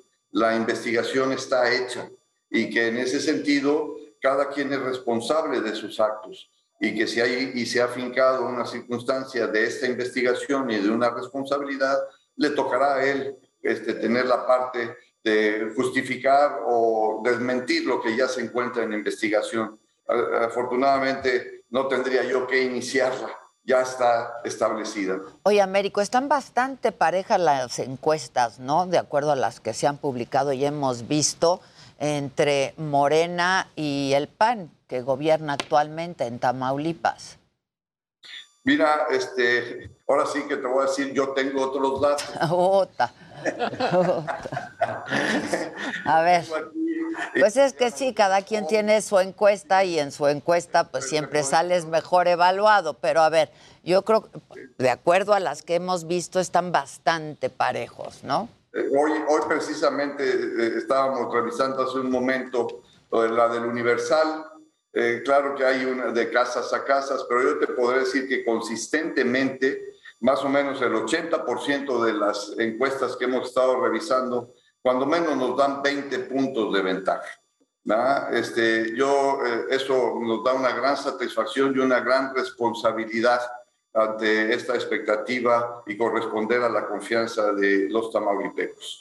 Y yo este, lo que sí este, te podría comentar es que en ese sentido eh, lo que se está forzando en este momento pues son situaciones de guerra sucia en, el- en la expectativa de podernos ir bajando y restando este punto, esta diferencia de puntos. Pero estoy seguro que en base a esta campaña que iniciamos el día de hoy, el privilegiar, el que escuchemos a la gente, que hablemos con ella de las potencialidades que tiene nuestra entidad y en base a este proceso de una democracia participativa podamos seguir convenciendo a los tamaulipecos que seguimos siendo la mejor opción y que nos dé su confianza.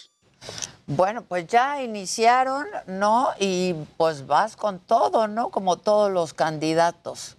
Tamaulipas está bastante interesante y se va a poner mucho más interesante en estos en estas semanas de campaña. Eh, yo espero la oportunidad de que en un momento nos puedas visitar, así como tuvimos el gusto de saludarte en Mazatlán, a lo mejor nos podamos ver Ah, pues me, me dará mucho gusto. playas de Madero, ahí también hay lugares muy bonitos de donde se puede hacer una excelente entrevista como las que tú haces. Ah, pues me, me va a dar mucho gusto que esta no sea eh, la primera y por ahí yo, si me invitan, con mucho gusto estoy por ahí, hacemos la entrevista, porque pues vas a estar recorriendo todo el estado, ¿no? Así es. ¿eh?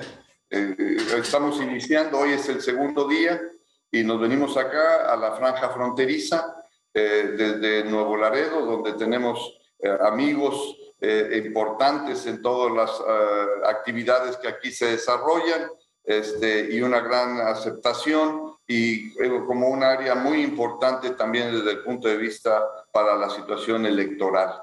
Y que aquí partimos la situación de eh, esta campaña en la frontera de nuestro estado, donde se concentra hoy el 55% de la población de Tamaulipas está en esta franja fronteriza. Déjame rápido hacerte eh, una, una pregunta que viene a cuento con esto que nos acabas de decir, Américo. A ver, en elecciones pasadas hemos visto cómo eh, pues ha intervenido el crimen organizado en las elecciones. ¿Qué esperas de la elección en Tamaulipas? Pues yo espero... Poniendo y quitando, ¿no? Este, pero gobernadores, pero pues puestos de elección popular.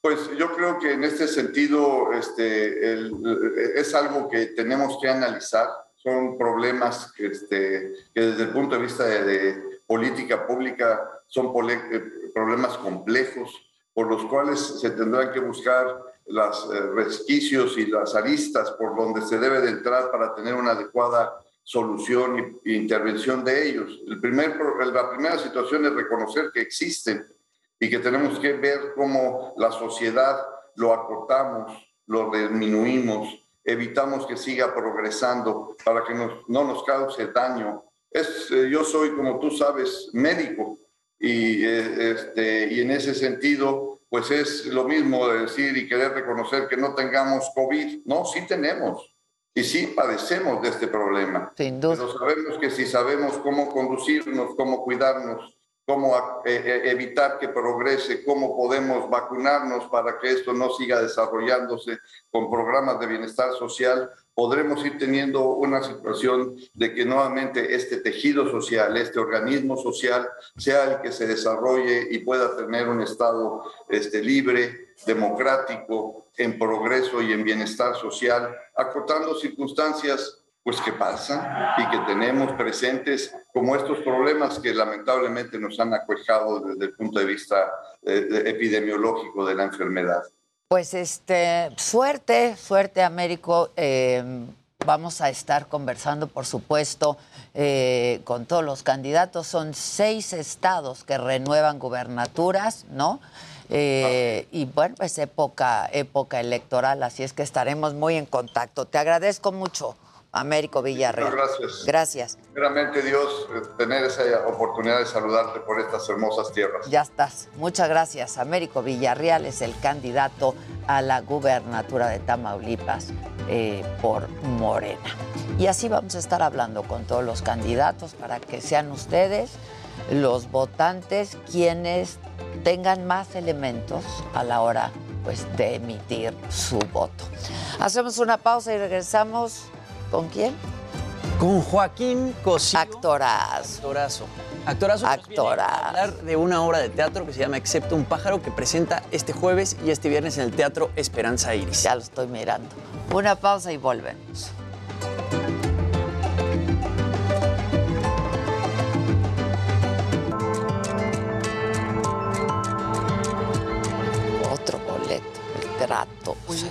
Todo. Sí, sí, sí. Sí, Viene otro boleto. Ay, ya estamos, ya estás grabando. Ahora sí que ya estás grabando. Sí, aplausos de pie para el gran Joaquín. actor Bravo. Joaquín ¿Quién viene? ¿Quién viene? ¿Quién está? Hombre, gracias, gracias. Actorazo, Joaquín Cosío. amables, muy Qué padre que estés por aquí. Qué No, padre gracias. que estás ya en teatro otra vez, ¿no? Sí, claro. Sí, sí, sí. Regresar otra vez a los escenarios frente al público. Es que estábamos comentando en el corte que pues no es lo mismo. Para nada. Para nada. O sea, sí, están reestrenando esta obra. Reestrenamos el Excepto un pájaro, sí, una obrita de, que escribió Valeria Fabri, que también la dirige, una joven muy talentosa. Eh, hace dos años la presentamos justo en el momento de la pandemia y es una obra, pues una obra sobre la amistad, sobre la fraternidad, pero al- alrededor de este fenómeno que vino a cambiar la vida de todos, ¿no? Que es la pandemia, que es el COVID. famoso. Antes de que empezara el COVID la, la escribió. Sí, sí, justo en esos, en esos momentos ella lo, lo hizo, la, la- la escribió y es un texto muy bonito, muy bonito, con dos actores. ¿De dónde es ella? Ella es de aquí. Ah, es Sí, mexicana. es mexicana, muy joven, es muy joven. Oye, pues qué padre. ¿Cuándo estrena? ¿Cuándo reestrenan? Estrenamos el 7 y el 8, o sea, ya. El próximo, jueves, Sí. claro, jueves y viernes. Jueves y viernes.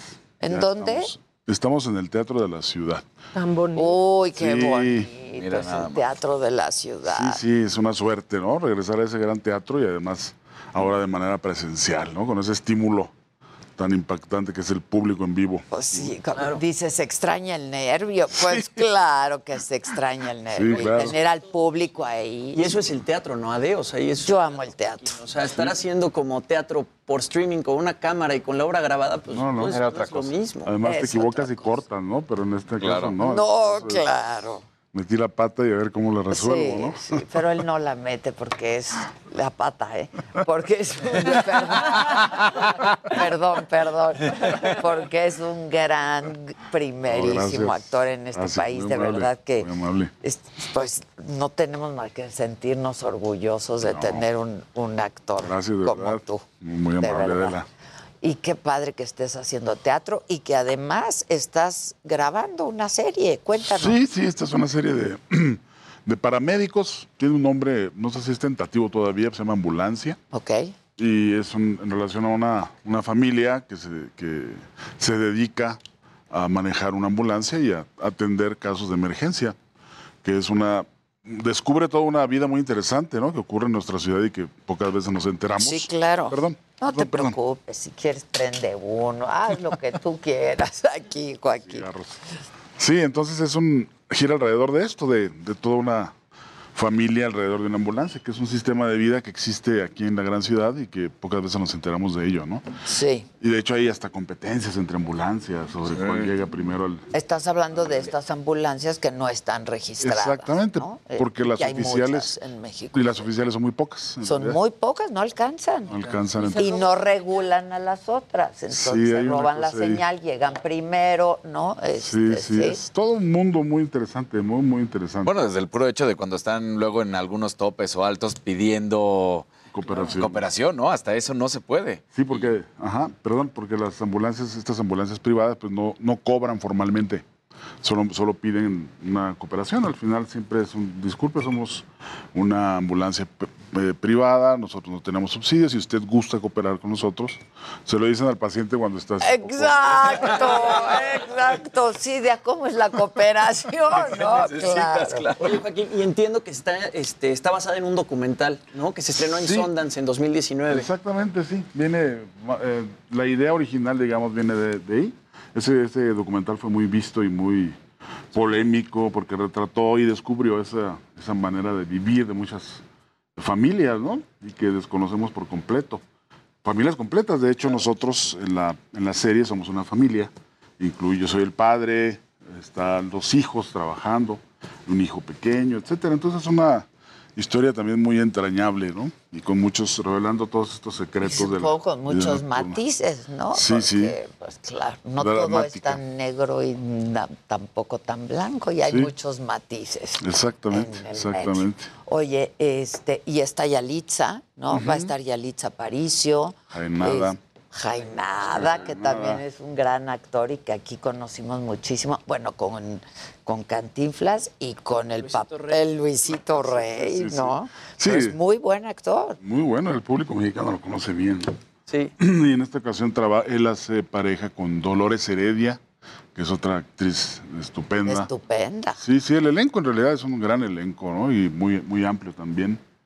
Y sí, sí, es una historia muy entrañable con estas pequeñas anécdotas constantes de, de vida nocturna, generalmente, ¿no? Que no, ni cuenta nos damos. Y lo que mencionaba eh, Ade también es bastante importante, ¿no? Que la produce Apple TV. Y me imagino que trabajar con un servicio de streaming como lo es Apple TV, digo, tú has trabajado en muchas producciones internacionales, pero eh, trabajar con un servicio de streaming como Apple TV ha de ser muy diferente de pronto, ¿no? A trabajar con productoras, no quiero decir nacionales porque... Pero muy diferente debe ser. Sí, debe ser diferente. Sí, sí, son evidentemente más, ¿qué te diría? Pues hay mucha precisión, mucha precisión en todo el proyecto, hay, es un proyecto muy riguroso, muy serio. ¿no? Te cuidan mucho. Cuidan bastante, este, y el, eh, todo hay una, un aparato que nos rodea, la producción es muy, muy amplia, muy vasta y eh, los hay varios directores incluso, perdón, la primera que está ahorita dirigiendo es Natalia Berinstein, una joven talentosísima que dirige con bastante firmeza y con muchos aciertos, porque sí es un proyecto amplio, ¿no? Dirigir, parar avenidas para que las ambulancias Claro, pasen. Toda la producción. Es una producción claro. grande, sí, Y grande. dirigir actores como ustedes también, ¿no? Bueno, pues sí, claro. sí, ciertamente. Sí, claro que sí. Oye, el, perdón, pero el cochiloco es para ti tan entrañable como para el público.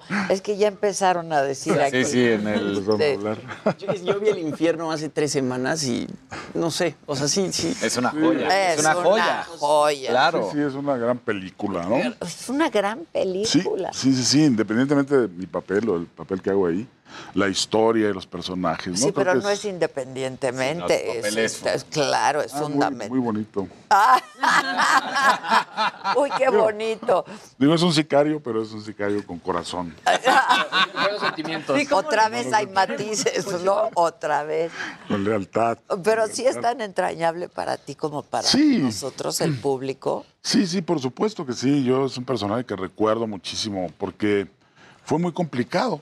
Pues justamente por ello, por ser un sicario a sueldo, pero al mismo tiempo había que darle, bueno, las escenas lo exigían, pues darle una humanidad ¿no? Claro, claro. dentro de ese contexto de, tan frío y tan sanguinario de alguna Que forma. no es fácil hacer Pues eso. no, fue ¿eh? complicado, sí, eso sí. Debió haber sido muy complicado. Y bueno, y después recientemente hiciste a Don Neto, ¿no? Con, con, Con con Neto. Narcos, que además es una producción de las más importantes para Netflix. Sí, sí, sí, ese también. Que ha tenido mucho éxito, además. Sí, ese fue un personaje también súper bonito.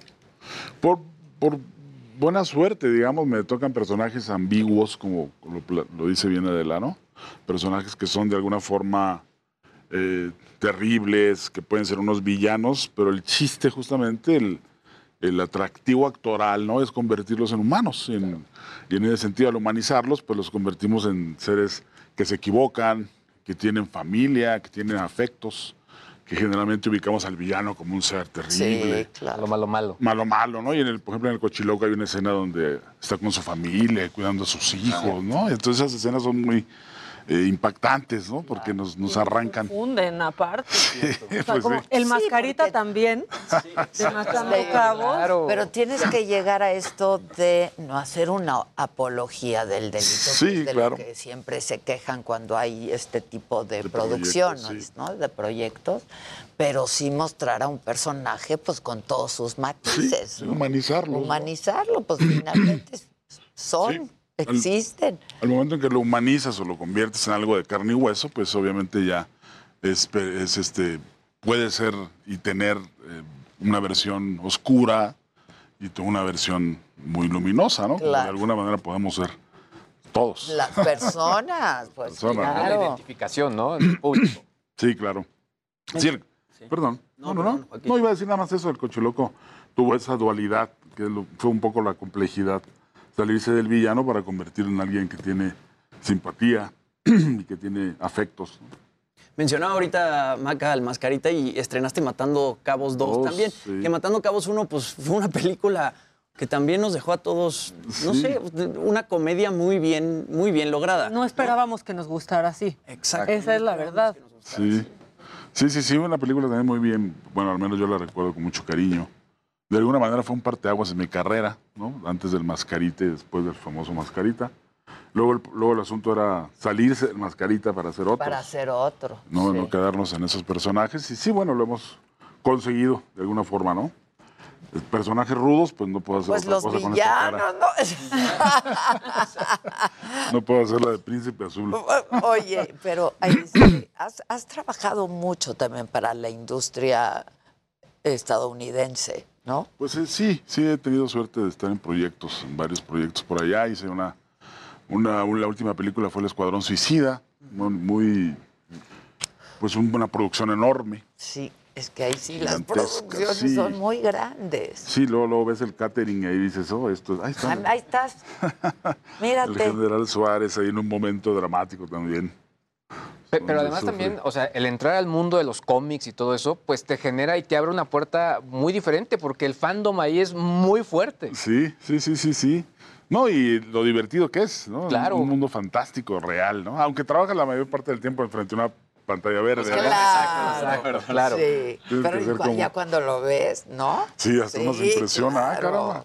Pero Ahora ahí es cuando más reto actoral tienes, ¿no? Porque es una pantalla verde y es, imagínate esto, imagínate aquello y vienen por aquí y tú dices, ¿y ahora qué hago? Imagínate que la estrella de mar ya te cayó en la cara. Exacto. Sí, claro, porque no hay, no hay ningún estímulo, ¿no? Sí, no tienes que- réplica, no, hay, no, no. Te sientes un poco como loquito ahí hablando, Sí. solo frente a una pantalla. Como teatro virtual un poco, ¿no? También, exactamente. Sí, porque el estímulo es el público. Sí, el público es el que te da el, Claro. el nervio. Pero bueno, De son los salir a tiempos. escena, ¿no? O sea, esa tercera llamada. Tercera llamada, es ¿no? El vértigo, el vértigo. Claro, el vértigo. Decir, órale, vámonos y ya no, no nos paramos No hay para hasta, atrás, no hay para hasta atrás. que baje el telón. ¿Y hablas inglés? o sea? No, no, no, no soy bilingüe, obviamente, lo entiendo. Eh, puedo conversar de manera muy básica, Ok, ok. pero no soy bilingüe como tal, pero no ha sido Tus- problema. y tus personajes no han requerido. No, han sido lo más... eh, han hablado un poco, un poco de inglés, cosa que estudio y aprendo, Claro, y etcétera, ¿no? aprendes, Sí. por supuesto. Sí, sí, hablo algo, algo, pero no, no, no lo domino como para poder sostener una larga conversación. Estuviste en el Llanero Solitario. Ah, sí, sí, el Llanero Solitario. Muy buena experiencia también, divertidísima. Con unos actores, bueno, es la suerte, me han tocado actores increíbles. Ahí estuve con Johnny Depp, justamente. Ah, mira. Sí, sí, sí. Muy simpático también, muy amable. Sí, es simpático y Sí, amable. sí, Ah. Digo, tiene 10 guaruras alrededor, 10 guardaespaldas, pero ahí los saludas entre ellos y es muy amable. Con su camper y así, Sí, muy, claro. muy acá. Fumando sus cigarrillos largos y con su copa de vino siempre. Ah, mira. Muy simpático, muy amable. Y todos en realidad, ¿no? El Escuadrón Suicida también era pues una playa de ahí de artistas con eh, Harley Quinn. ¿Harley Quinn? Sí, bueno, la que es Harley Quinn. La que es Harley Quinn. Idris Elba. Margot Idris Robbie. Elba. Es, este, Pues sí, ¿no? un actorazo. Y que además lo querían hacer como que el James Bond, pero porque es sí. negro no quieren. Entonces, es un gran actor Idris Elba. Sí, todos, el elenco del Escuadrón Suicida era puros actores increíbles. De hecho, yo cuando supe estaba un poco en la primera lectura, ¿no? Empecé a ver, dije, Dios, es que, ¿qué voy a hacer aquí con todos estos actores de primera? Y no, pues como buenos actores, Claro. amables. Tú eres un actor de Es que tú- primera. Claro. Exacto. Es de igual a igual. Sí, sí, sí. Claro. Muy amables siempre todos. Y la experiencia fue muy grata, muy, muy grata. Y te das cuenta, pues, de que finalmente el cine o la, es- esta ficción es la misma en todas partes, ¿no? Puede ser una producción mexicana o lo que sea, lo importante es llegar a tu marca, Sí. hacer un personaje que sea verosímil. Y fuera de ahí, lo demás, pues ya es una parafernalia, lo demás ya es industria, ¿no? Claro, lo demás ya es la crinolina. Sí. No la crinolina. Y ahí, y ahí lo mencionas, ¿no? Ahí se pueden repetir las cosas. Y yo creo que lo padre del teatro es que todo es, en el momento salga bien o salga mal. Tú disfrutas más de pronto pararte en un escenario de teatro que hacer, este, no sé, series o hacer películas. Sí, sí, el teatro es único, la experiencia es, eh, es, un parte, es un punto de referencia, es una... Cualquiera que haga teatro, me atrevería a decirlo, podría hacer cualquier otro lenguaje, ¿no? No al revés, ¿no? Si alguien hace solo televisión y de pronto hace teatro, no es lo mismo, ¿no? Sí, el Porque que hace teatro puede hacerlo todo. Pues de alguna forma, sí, Claro, por las y no al exigencias, ¿no? revés. Y no al revés. No al revés, sí. No, por- porque la exigencia teatral es muy orgánica. Sí. En primer lugar, tienen que oír, ¿no? Bueno, ahora usan, usan micrófonos y eso, pero como actor teatral tienes que oírte, tienes que verte, y tienes que proyectar Sí, emociones. personaje. Sí, sí, mucha técnica de alguna manera. Entonces es otra cosa hacer teatro, es difícil, difícil o no tan sencillo. Haces televisión o cine y bueno, cortas cuando se- te equivocas, Sí, etcétera. pero en teatro no hay para atrás. De tele se los llevan al teatro y ahí luego se hunden, ¿no? Porque No, piensan que va a llenar claro, y así, no, y ahí se quedan. Así no es, así no es. No, es- no va a ser naturalito, ¿no? Es otra serie de cosas. Ahora, en tu caso, Joaquín, no has parado. O sea, ve- ve- vemos tu trayectoria y hay años donde haces más de cinco películas. Pues sí, o sea, sí, sí. entonces también un poco el tema de estar en producciones tan grandes implica todo el trabajo que has realizado, ¿no? Pues sí, eh, sí, por ejemplo, justamente el Escuadrón Suicida, esta producción, me llamaron a raíz de haber hecho Narcos. Eh, uno de los showrunners, estas personas que andan checando el show, fue el que me llevó para hacer el escuadrón, ¿no? Para este personaje, este general latino. Entonces, de alguna manera, pues engarza, todo, todo se conecta de alguna forma y lo más lo mejor, o lo que tienes que hacer es pues hacer tu trabajo lo mejor posible Para que luego, para que luego te puedan llamar, ¿no? Porque Claro. es una carrera difícil. Oye, Bien. ¿tienes tu agente en Estados Unidos? Y... Tengo un agente, sí, un agente que pues es casi mi, es más que otra cosa es mi amigo, sí. Ok. Y él es el que mueve un poco, el que negocia. Que hay- es bien importante eso, Sí. allá es bien importante Sí, tener hecho, un no- agente, ¿no? Sí, no te contratan si no tienes un Sí, agente. claro. No existes un poco. Y es muy es básico tenerlo para que te proteja de alguna manera, ¿no? Para que te cuide, para que te eh, consiga las mejores condiciones para trabajar. Ahora, eh, dice Luis, no has parado, pero pues ahora sí que todos tuvimos que parar en la pandemia, ¿no? Y Sí. el teatro, este, pues fue uno de los sectores más afectados. Sí, sí, teatro presencial, claro. El teatro presencial. Digo, estaba el recurso otra vez de hacerlo por streaming, pero No es para nada igual. no es para nada igual, ¿no? Sí, esto es un poco lo que estamos celebrando con este, con Este pájaro, reestreno. ¿no? Este reestreno, volver al público, a que el público esté ahí y que te estimule, ¿no? Como te estimula, te pone nervioso.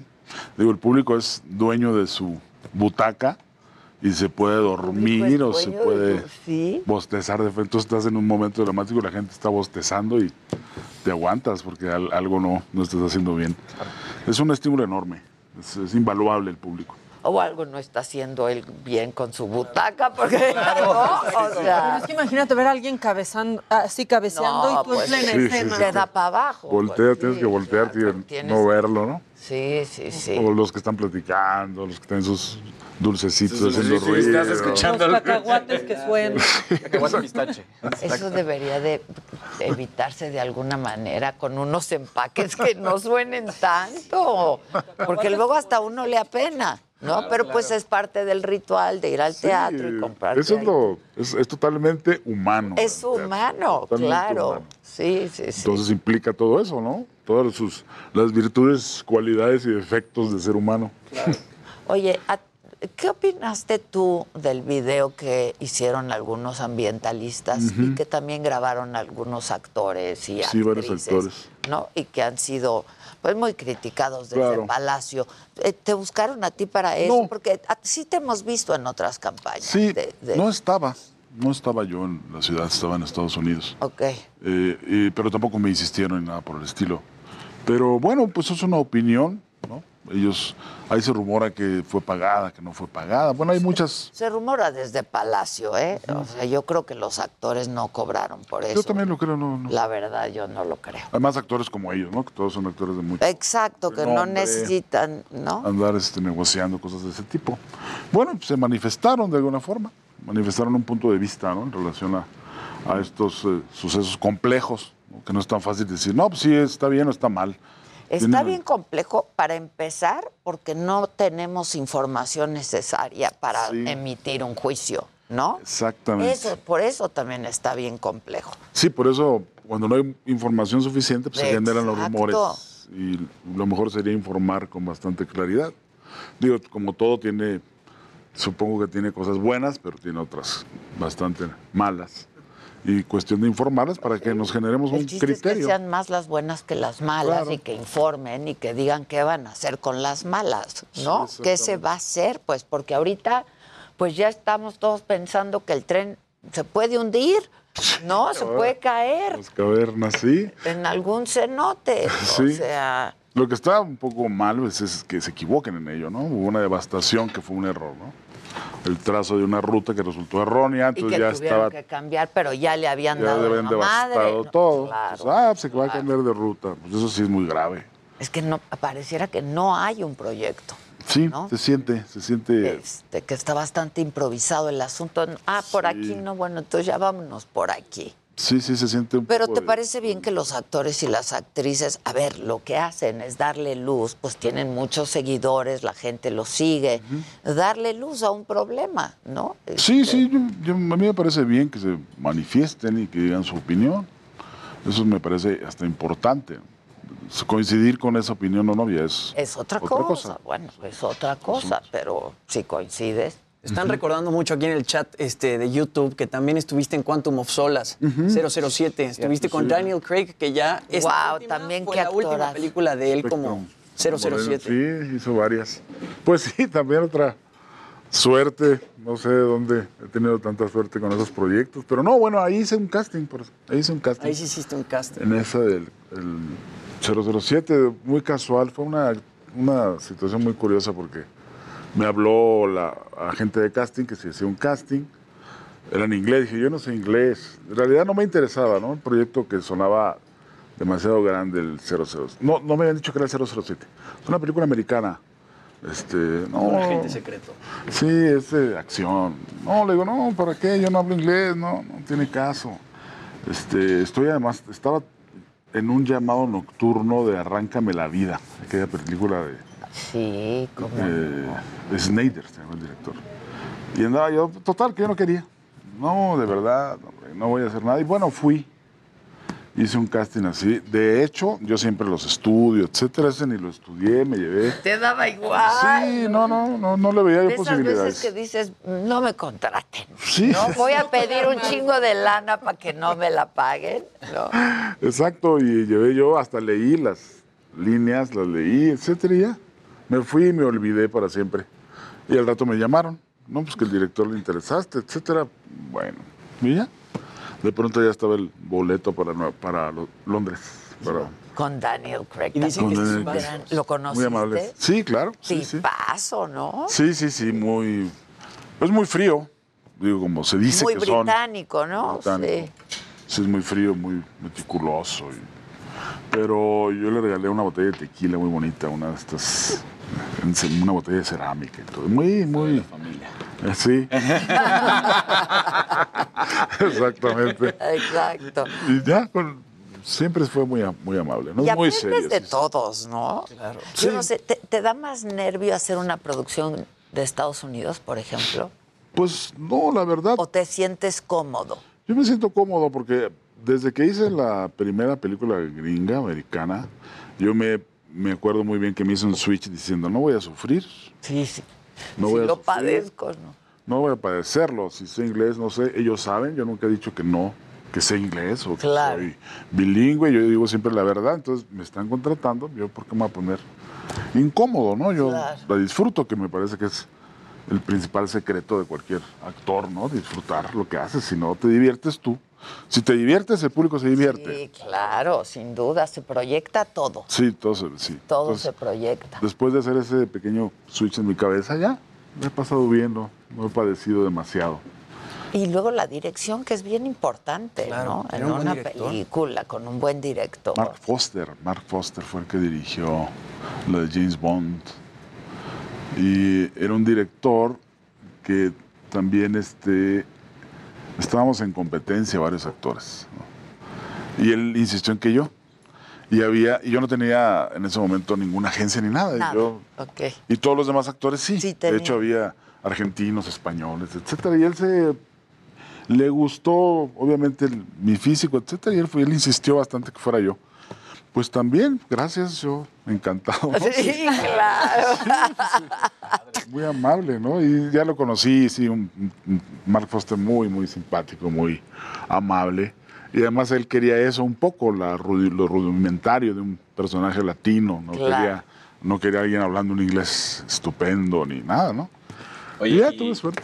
En Savages, ¿cómo te fue? Porque además ahí estaba eh, eh, nuestra mexicana, por supuesto, Hayek. Salma La Hayek, ¿no? Entonces, claro. y, y esa película es fuerte. Sí, sí, sí. No, de maravilla este señor Oliver Stone, muy rudo en su apariencia y muy rudo al dirigir. Pero con los actores es un papá. Con los actores eso te agarra y te lleva y nos trata. Consciente y te Sí, apapacha. Y se voltea para hablar con la gente de luz y los regaña y grita, vocifera y voltea contigo y es así súper paternal. Ese es Entonces, su talento, claro. Sí. Claro. y esa fue una, también una experiencia súper Y podríamos seguir, Y ¿eh? y seguir, y seguir. Y ver todos los personajes y padre. actores y actrices con los que has estado. ¿Con quién te gustaría actuar que no, que no has estado? Bueno. O, o ser dirigido Sí. por alguien. Pues ahorita hay tantos, ¿no? Hay tantos, acto- tantos directores, tantos actores. Me gustan mucho los actores mexicanos, cosa curiosa. Los británicos, eh, ahorita no me viene el nombre, pero hay un montón de actores. Los británicos son, tienen una escuela, bueno, tienen una tradición de una manera, ¿no? Entonces son actores muy sofisticados, muy sofisticados y muy pulcros, que de alguna, sí te- de manera- alguna manera sí te imponen. Estoy pensando en, en justamente en la de James Bond, donde hubo varios actores británicos. El Matthew Alberic, Matthew Alberic creo que se llama uno de ellos. En fin, varios, ¿no? Que son, digo yo, soy feliz en el set, pero yo me divierto y yo no sufro, ¿no? Y los volteé así, ¿no? Qué padre, yo, porque pues de pronto salirte, ¿no? Pues de quien conoce, pues aquí se conocen todos, Sí, sí, caray, bueno, todos es- se conocen y, Sí, de y alguna salen. otra te impone, ¿no? Sí, sí, ¿Te sí. imaginarías? Pero el secreto es en eso, no decir, bueno, pues está igual que yo. está- está Exacto, papel, igualito. va a actuar igual que yo, entonces no tengo por qué amilanarme ante ellos, ¿no? Si me hablan inglés, pues nomás... Así me la llevé, por cierto, ¿eh? Todo lo que me hablan yo decía, ah, ok. Ya, ya, ya, ok, ok. Y lo iba a preguntar.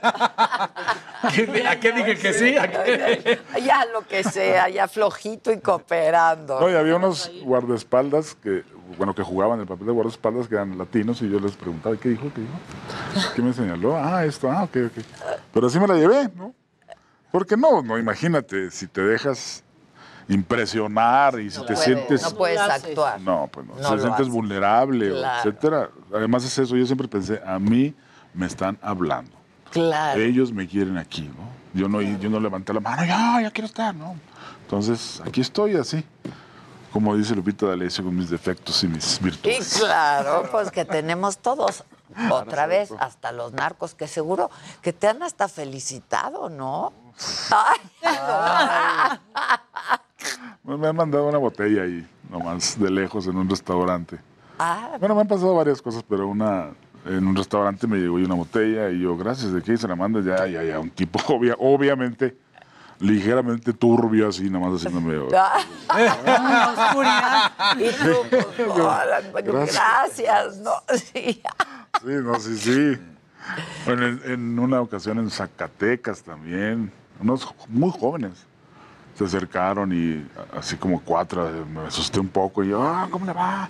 Nosotros somos los de de veras, ¿cómo le va? Madre santa. Mucho gusto, ¿no? Mucho gusto, adiós, adiós, adiós. Pero para que generes en ese tipo de gente ese nivel de admiración, Claro. habla de tu, digamos, de tu genialidad. Pues, un- digo, insisto, un poco personajes muy humanos, ¿no? No he sido el villano villano, no he sido el... sino personajes eh, humanizados y que siempre generalmente muestran una faceta muy eh, eh, humana. Humana, entonces sí han simpatizado por, para mi fortuna, ¿no? Exacto. Con los unos y con, Con los los otros. otros. Me hubiera gustado, ¿no? Claro. Sí, no, ese sería un problema, ¿no? Sí, Qué sí. padre, Joaquín. Qué gusto tenerte aquí, excepto Gracias. un pájaro Sí. este jueves y viernes. 7 ¿no? y 8 de abril. 7 y 8 de abril. Y luego van a seguir o Pues eh, como es un remontaje, en realidad es un gran esfuerzo de los productores. sí, la verdad. Sí, hacer teatro aquí siempre ha sido difícil en todas partes, ¿no?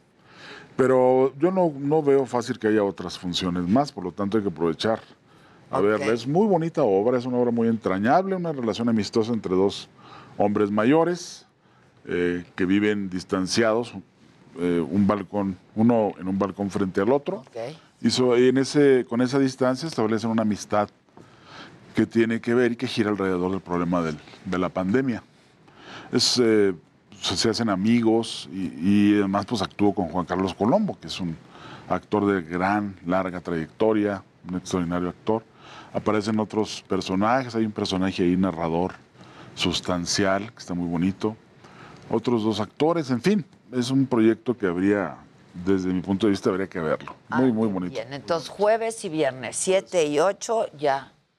Esta semana hay que ir a ver los teatros de la ciudad. Boletos en taquilla y en Ticketmaster. Exacto. ¿No? Este, hay que ir al teatro. 8 de la noche. Hay que ir al teatro. Sí, hay que regresar. Los actores, no, hombre, gracias. No, gracias a ustedes. Muchas gracias. Adela. y hasta la próxima. Volvemos luego de una pausa, no se vayan.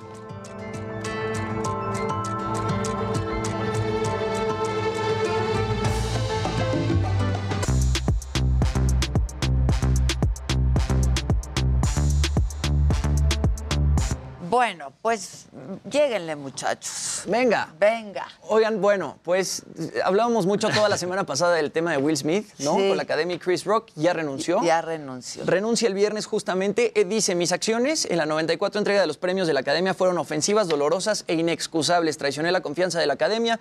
Quiero volver a centrarme en aquellos que merecen atención por sus logros y permitir que la Academia vuelva al increíble trabajo que realiza para apoyar la creatividad y el arte en el cine. Por lo tanto, renuncio a mi membresía. Justo el mismo viernes se anuncia que la Academia acepta la renuncia del actor y de todas maneras van a seguir con las investigaciones para ver de qué forma lo van a castigar. Ahora, ¿qué derechos pierde Will Smith al renunciar a su membresía con la Academia?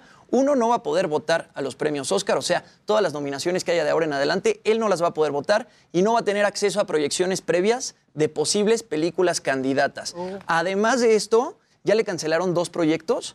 Uno es Fast and Loose de Netflix y el otro es Bad Boys 4 de Sony Pictures. ¿Pero cancelados o, o- o pospuestos? Están, están suspendidos. El de Bad Boys 4 dijeron que van a poner el proyecto en pausa hasta que las cosas se solucionen. Y Fast and Loose nada más dijeron que la empresa de streaming decide parar este proyecto, el cual no ha podido pasar de la etapa inicial. Quizá también nada más lo detengan hasta que pues, se aclaren las aguas con el sí tema de Will Estaba Smith. parado porque la semana pasada renunció el director. Y se fue a dirigir algo con Ryan. Gosling. No, y que se enfríen. Honestamente, Pues sí, básicamente. claro. Mira, ya, Will, eso. danos una semana, alguien más hace una idiotez. En Saturday Night Live lo- Claro. lo, atacaron muchísimo, se burlaron, decían... Pues o sea, es que sí, ellos sí, claro. tendrían que ¿no? burlarse, Entonces, Oigan, es que estamos revisando, déjenme darles los ganadores de las estancias en el, en el Fiesta Americana de Los Cabos. Rolando Martínez Mota. Aplaudan, le hagan. ¡Oye! Está padrísimo, Rolando Mota. Exacto.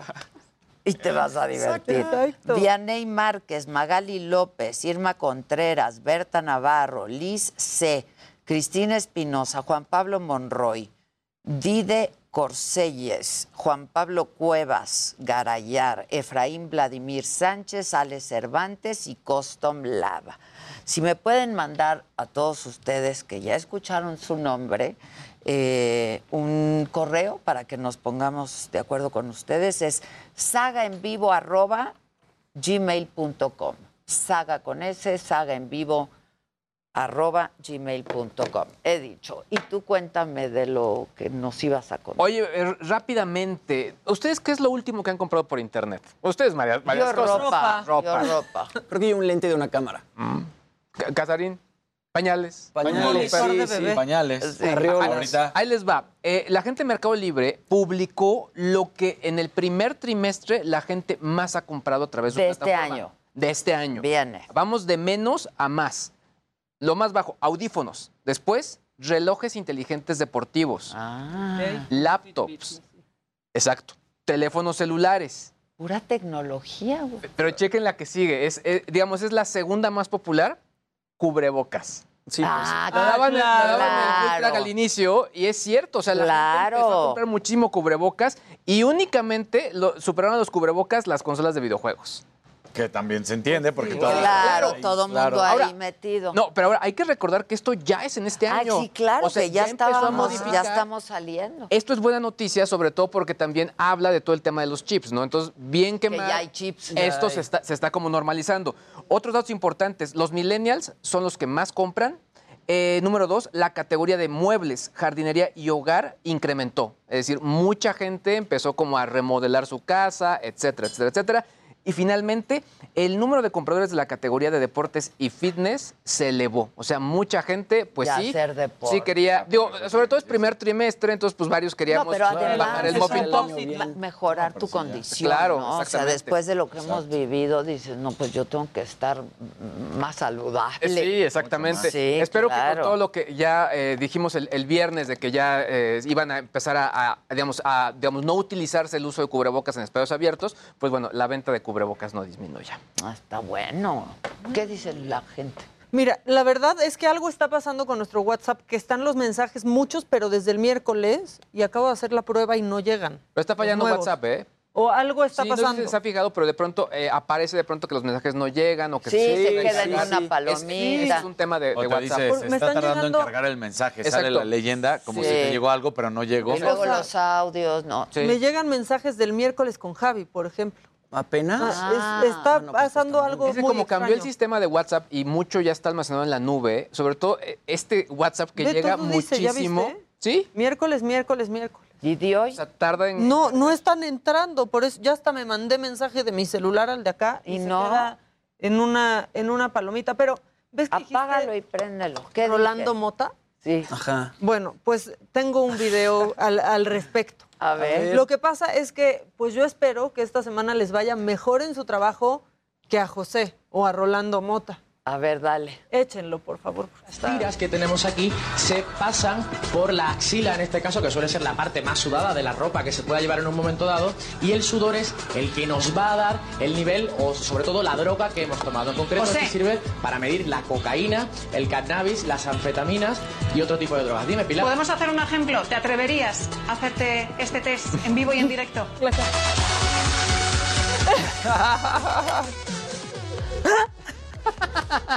¡Guau! ¡Qué poca! José, ¿te atreverías?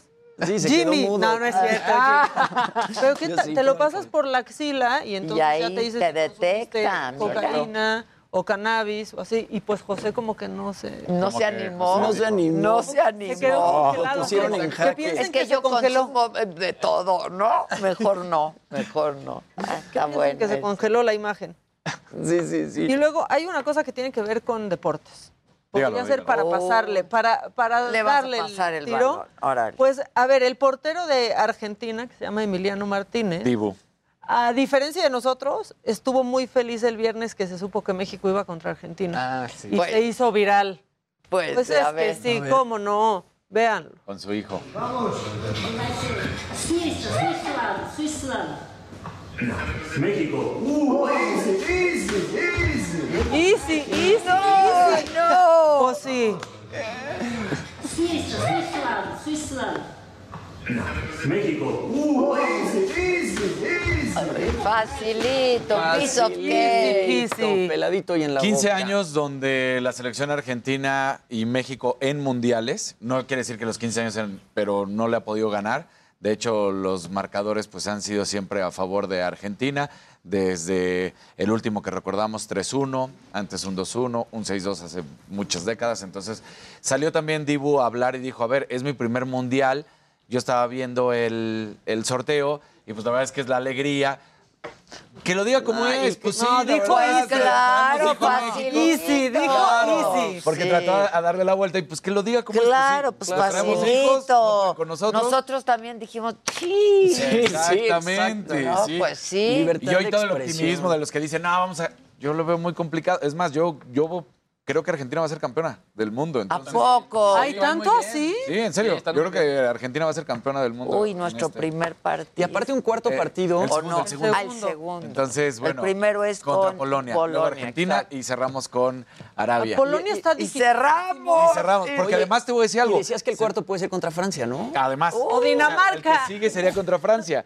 Eh, hubo un momento, después de que se da a conocer el, el sorteo, la FIFA prácticamente se tuvo que mover. ¿En qué sentido?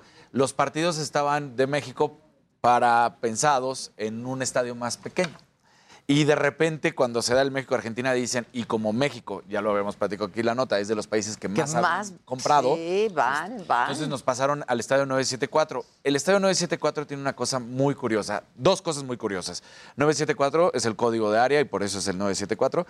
Y la segunda está hecho con puros contenedores.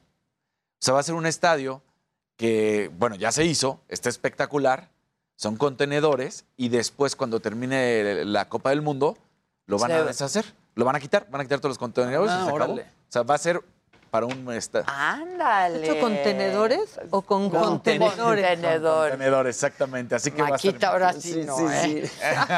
Bueno, Ahora bueno. sí. En beneficio de la audiencia, como Sí, tú dices. Como digo yo. Oye, y este, una, im- imagínate, Rafita Nadal dice, bueno, pues también para las nuevas generaciones, por si también te interesa un nuevo noviecito del deporte Ah, ok. español. Está muy Resulta que. Carlos Alcaraz, ¿qué tiene? ¿Cuántos? 18 años. Ya, la Ya, libra. ya es legal, ya se vale, ya se vale. ¿Ya ves? Ya Este, es oficial. Se convierte en el... Ya no imagínate. 18, Sí, sí, no, bueno. Pero se convierte en el, en el tenista más joven en ganar. Ahí está. Este, y se dice que, que sería el sucesor de, de justamente Rafael Nadal. Gana 7-5 y 6-4, Ay, una hora y qué 52 minutos a bien. Casper Ruud en el Masters 1000 de Miami. Entonces, bien. bien por Vamos a empezar chavito. a ser fans. Vamos a empezar a ser fans. ¿Cómo se llama?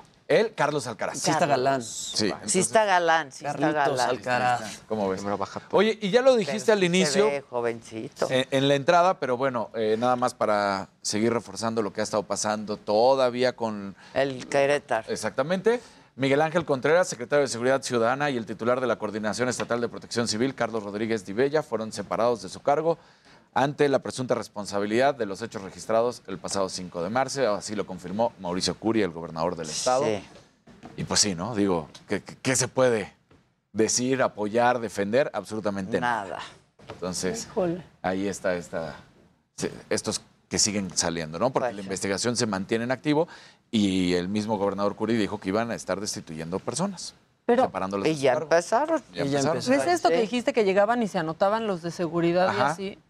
Se hizo viral el caso, no tiene que ver con seguridad, pero el caso de una chavita en Monterrey que quería ir al concierto de Coldplay, Mm. pero tenía mil pesos, ¿no? Y entonces, esta es pura historia, es rápida. Se lanzó con mil pesos y dijo, pues igual de una me lo venden a último momento. Y pues no, Bien. de cinco mil para arriba.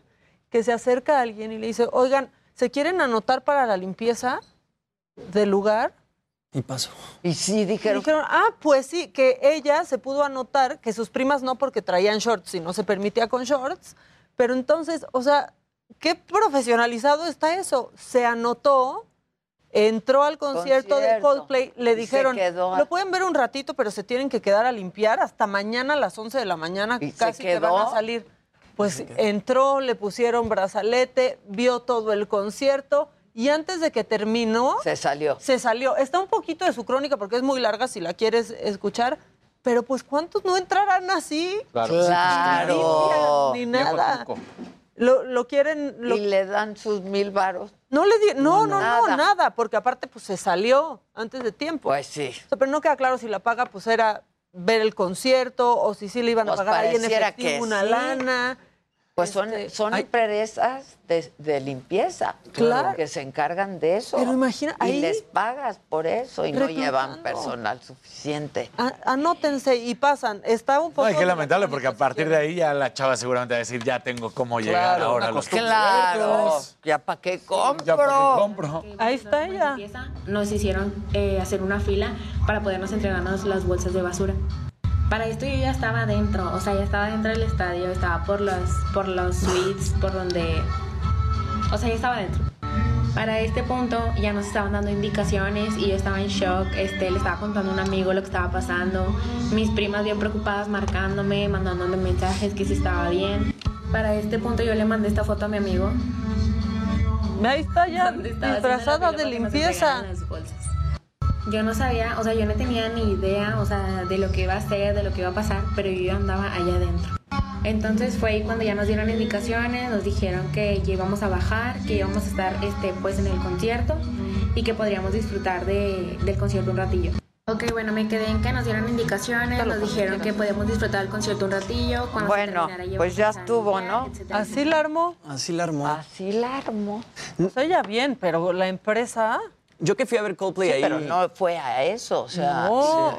no pudiste entrar, pues mira, a ver. Bien por listilla, pero qué mal. No, y yo que vi a Coldplay en Monterrey, como que la, la seguridad bastante bonachona comparándola aquí con los lobos que no te dejan pasar absolutamente ningún lado. Yo traía una pulsera que decía working y en algún momento también estaba así detrás del escenario y te deja, o sea, no sé.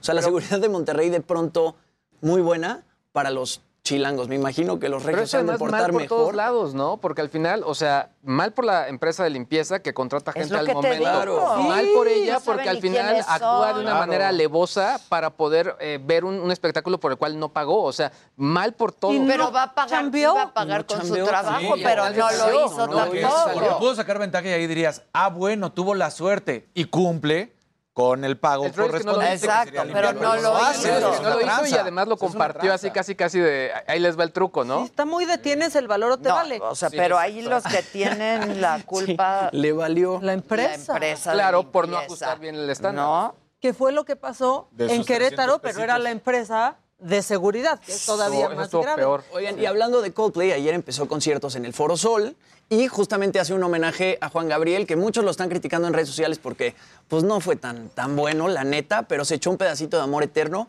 Vamos a escucharlos en, en el Foro Sol.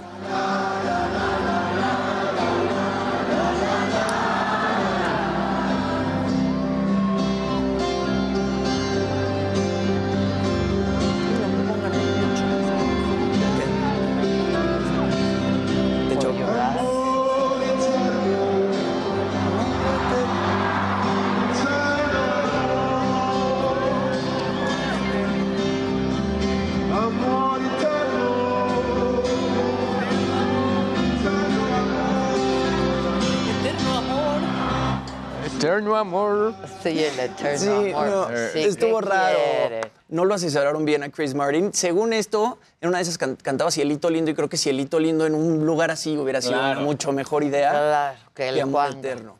Y bueno, en Guadalajara subieron a Fer de Maná, luego este, cantaron Bachata Rosa también en República Dominicana. O sea, Han esa parte de sus conciertos es muy bonita, ¿no? Porque la hu- humaniza un poco el concierto de alguna forma. Pero pues Amor Eterno no. No le salió. No estuvo tan Pero padre. está bonito el gesto. El El gesto está gesto. muy padre. El gesto es bonito. Sí, claro. ¿Qué es lo que cuenta?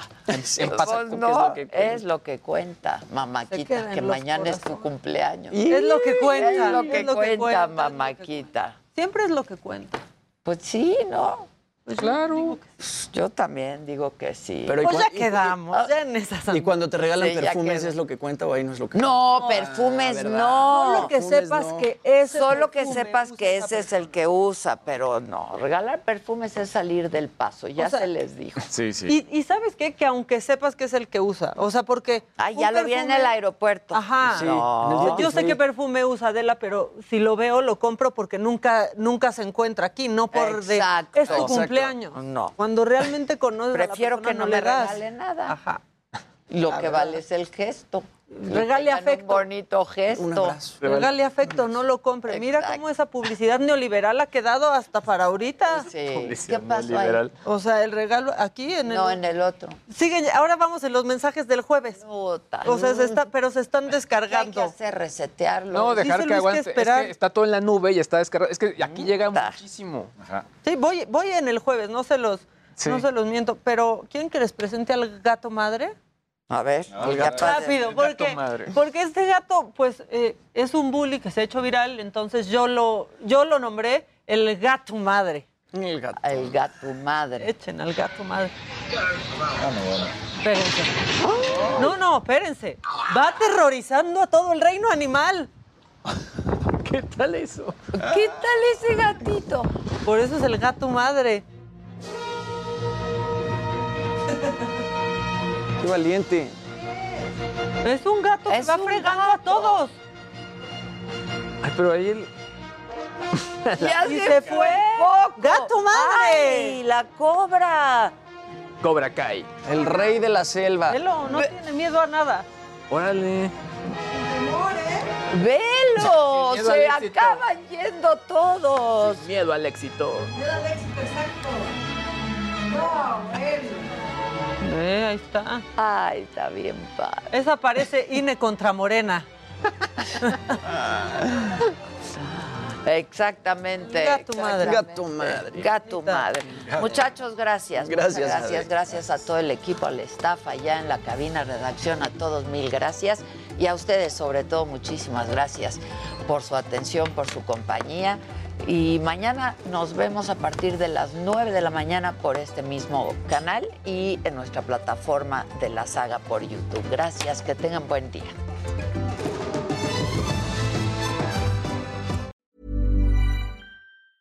Hey, it's Paige DeSorbo from Giggly Squad. High quality fashion without the price tag. Say hello to Quince.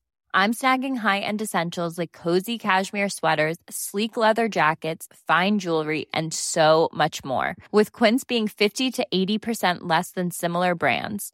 And they partner with factories that prioritize safe, ethical, and responsible manufacturing. I love that. Luxury quality within reach. Go to quince.com slash style to get free shipping and 365 day returns on your next order. Quince.com slash style.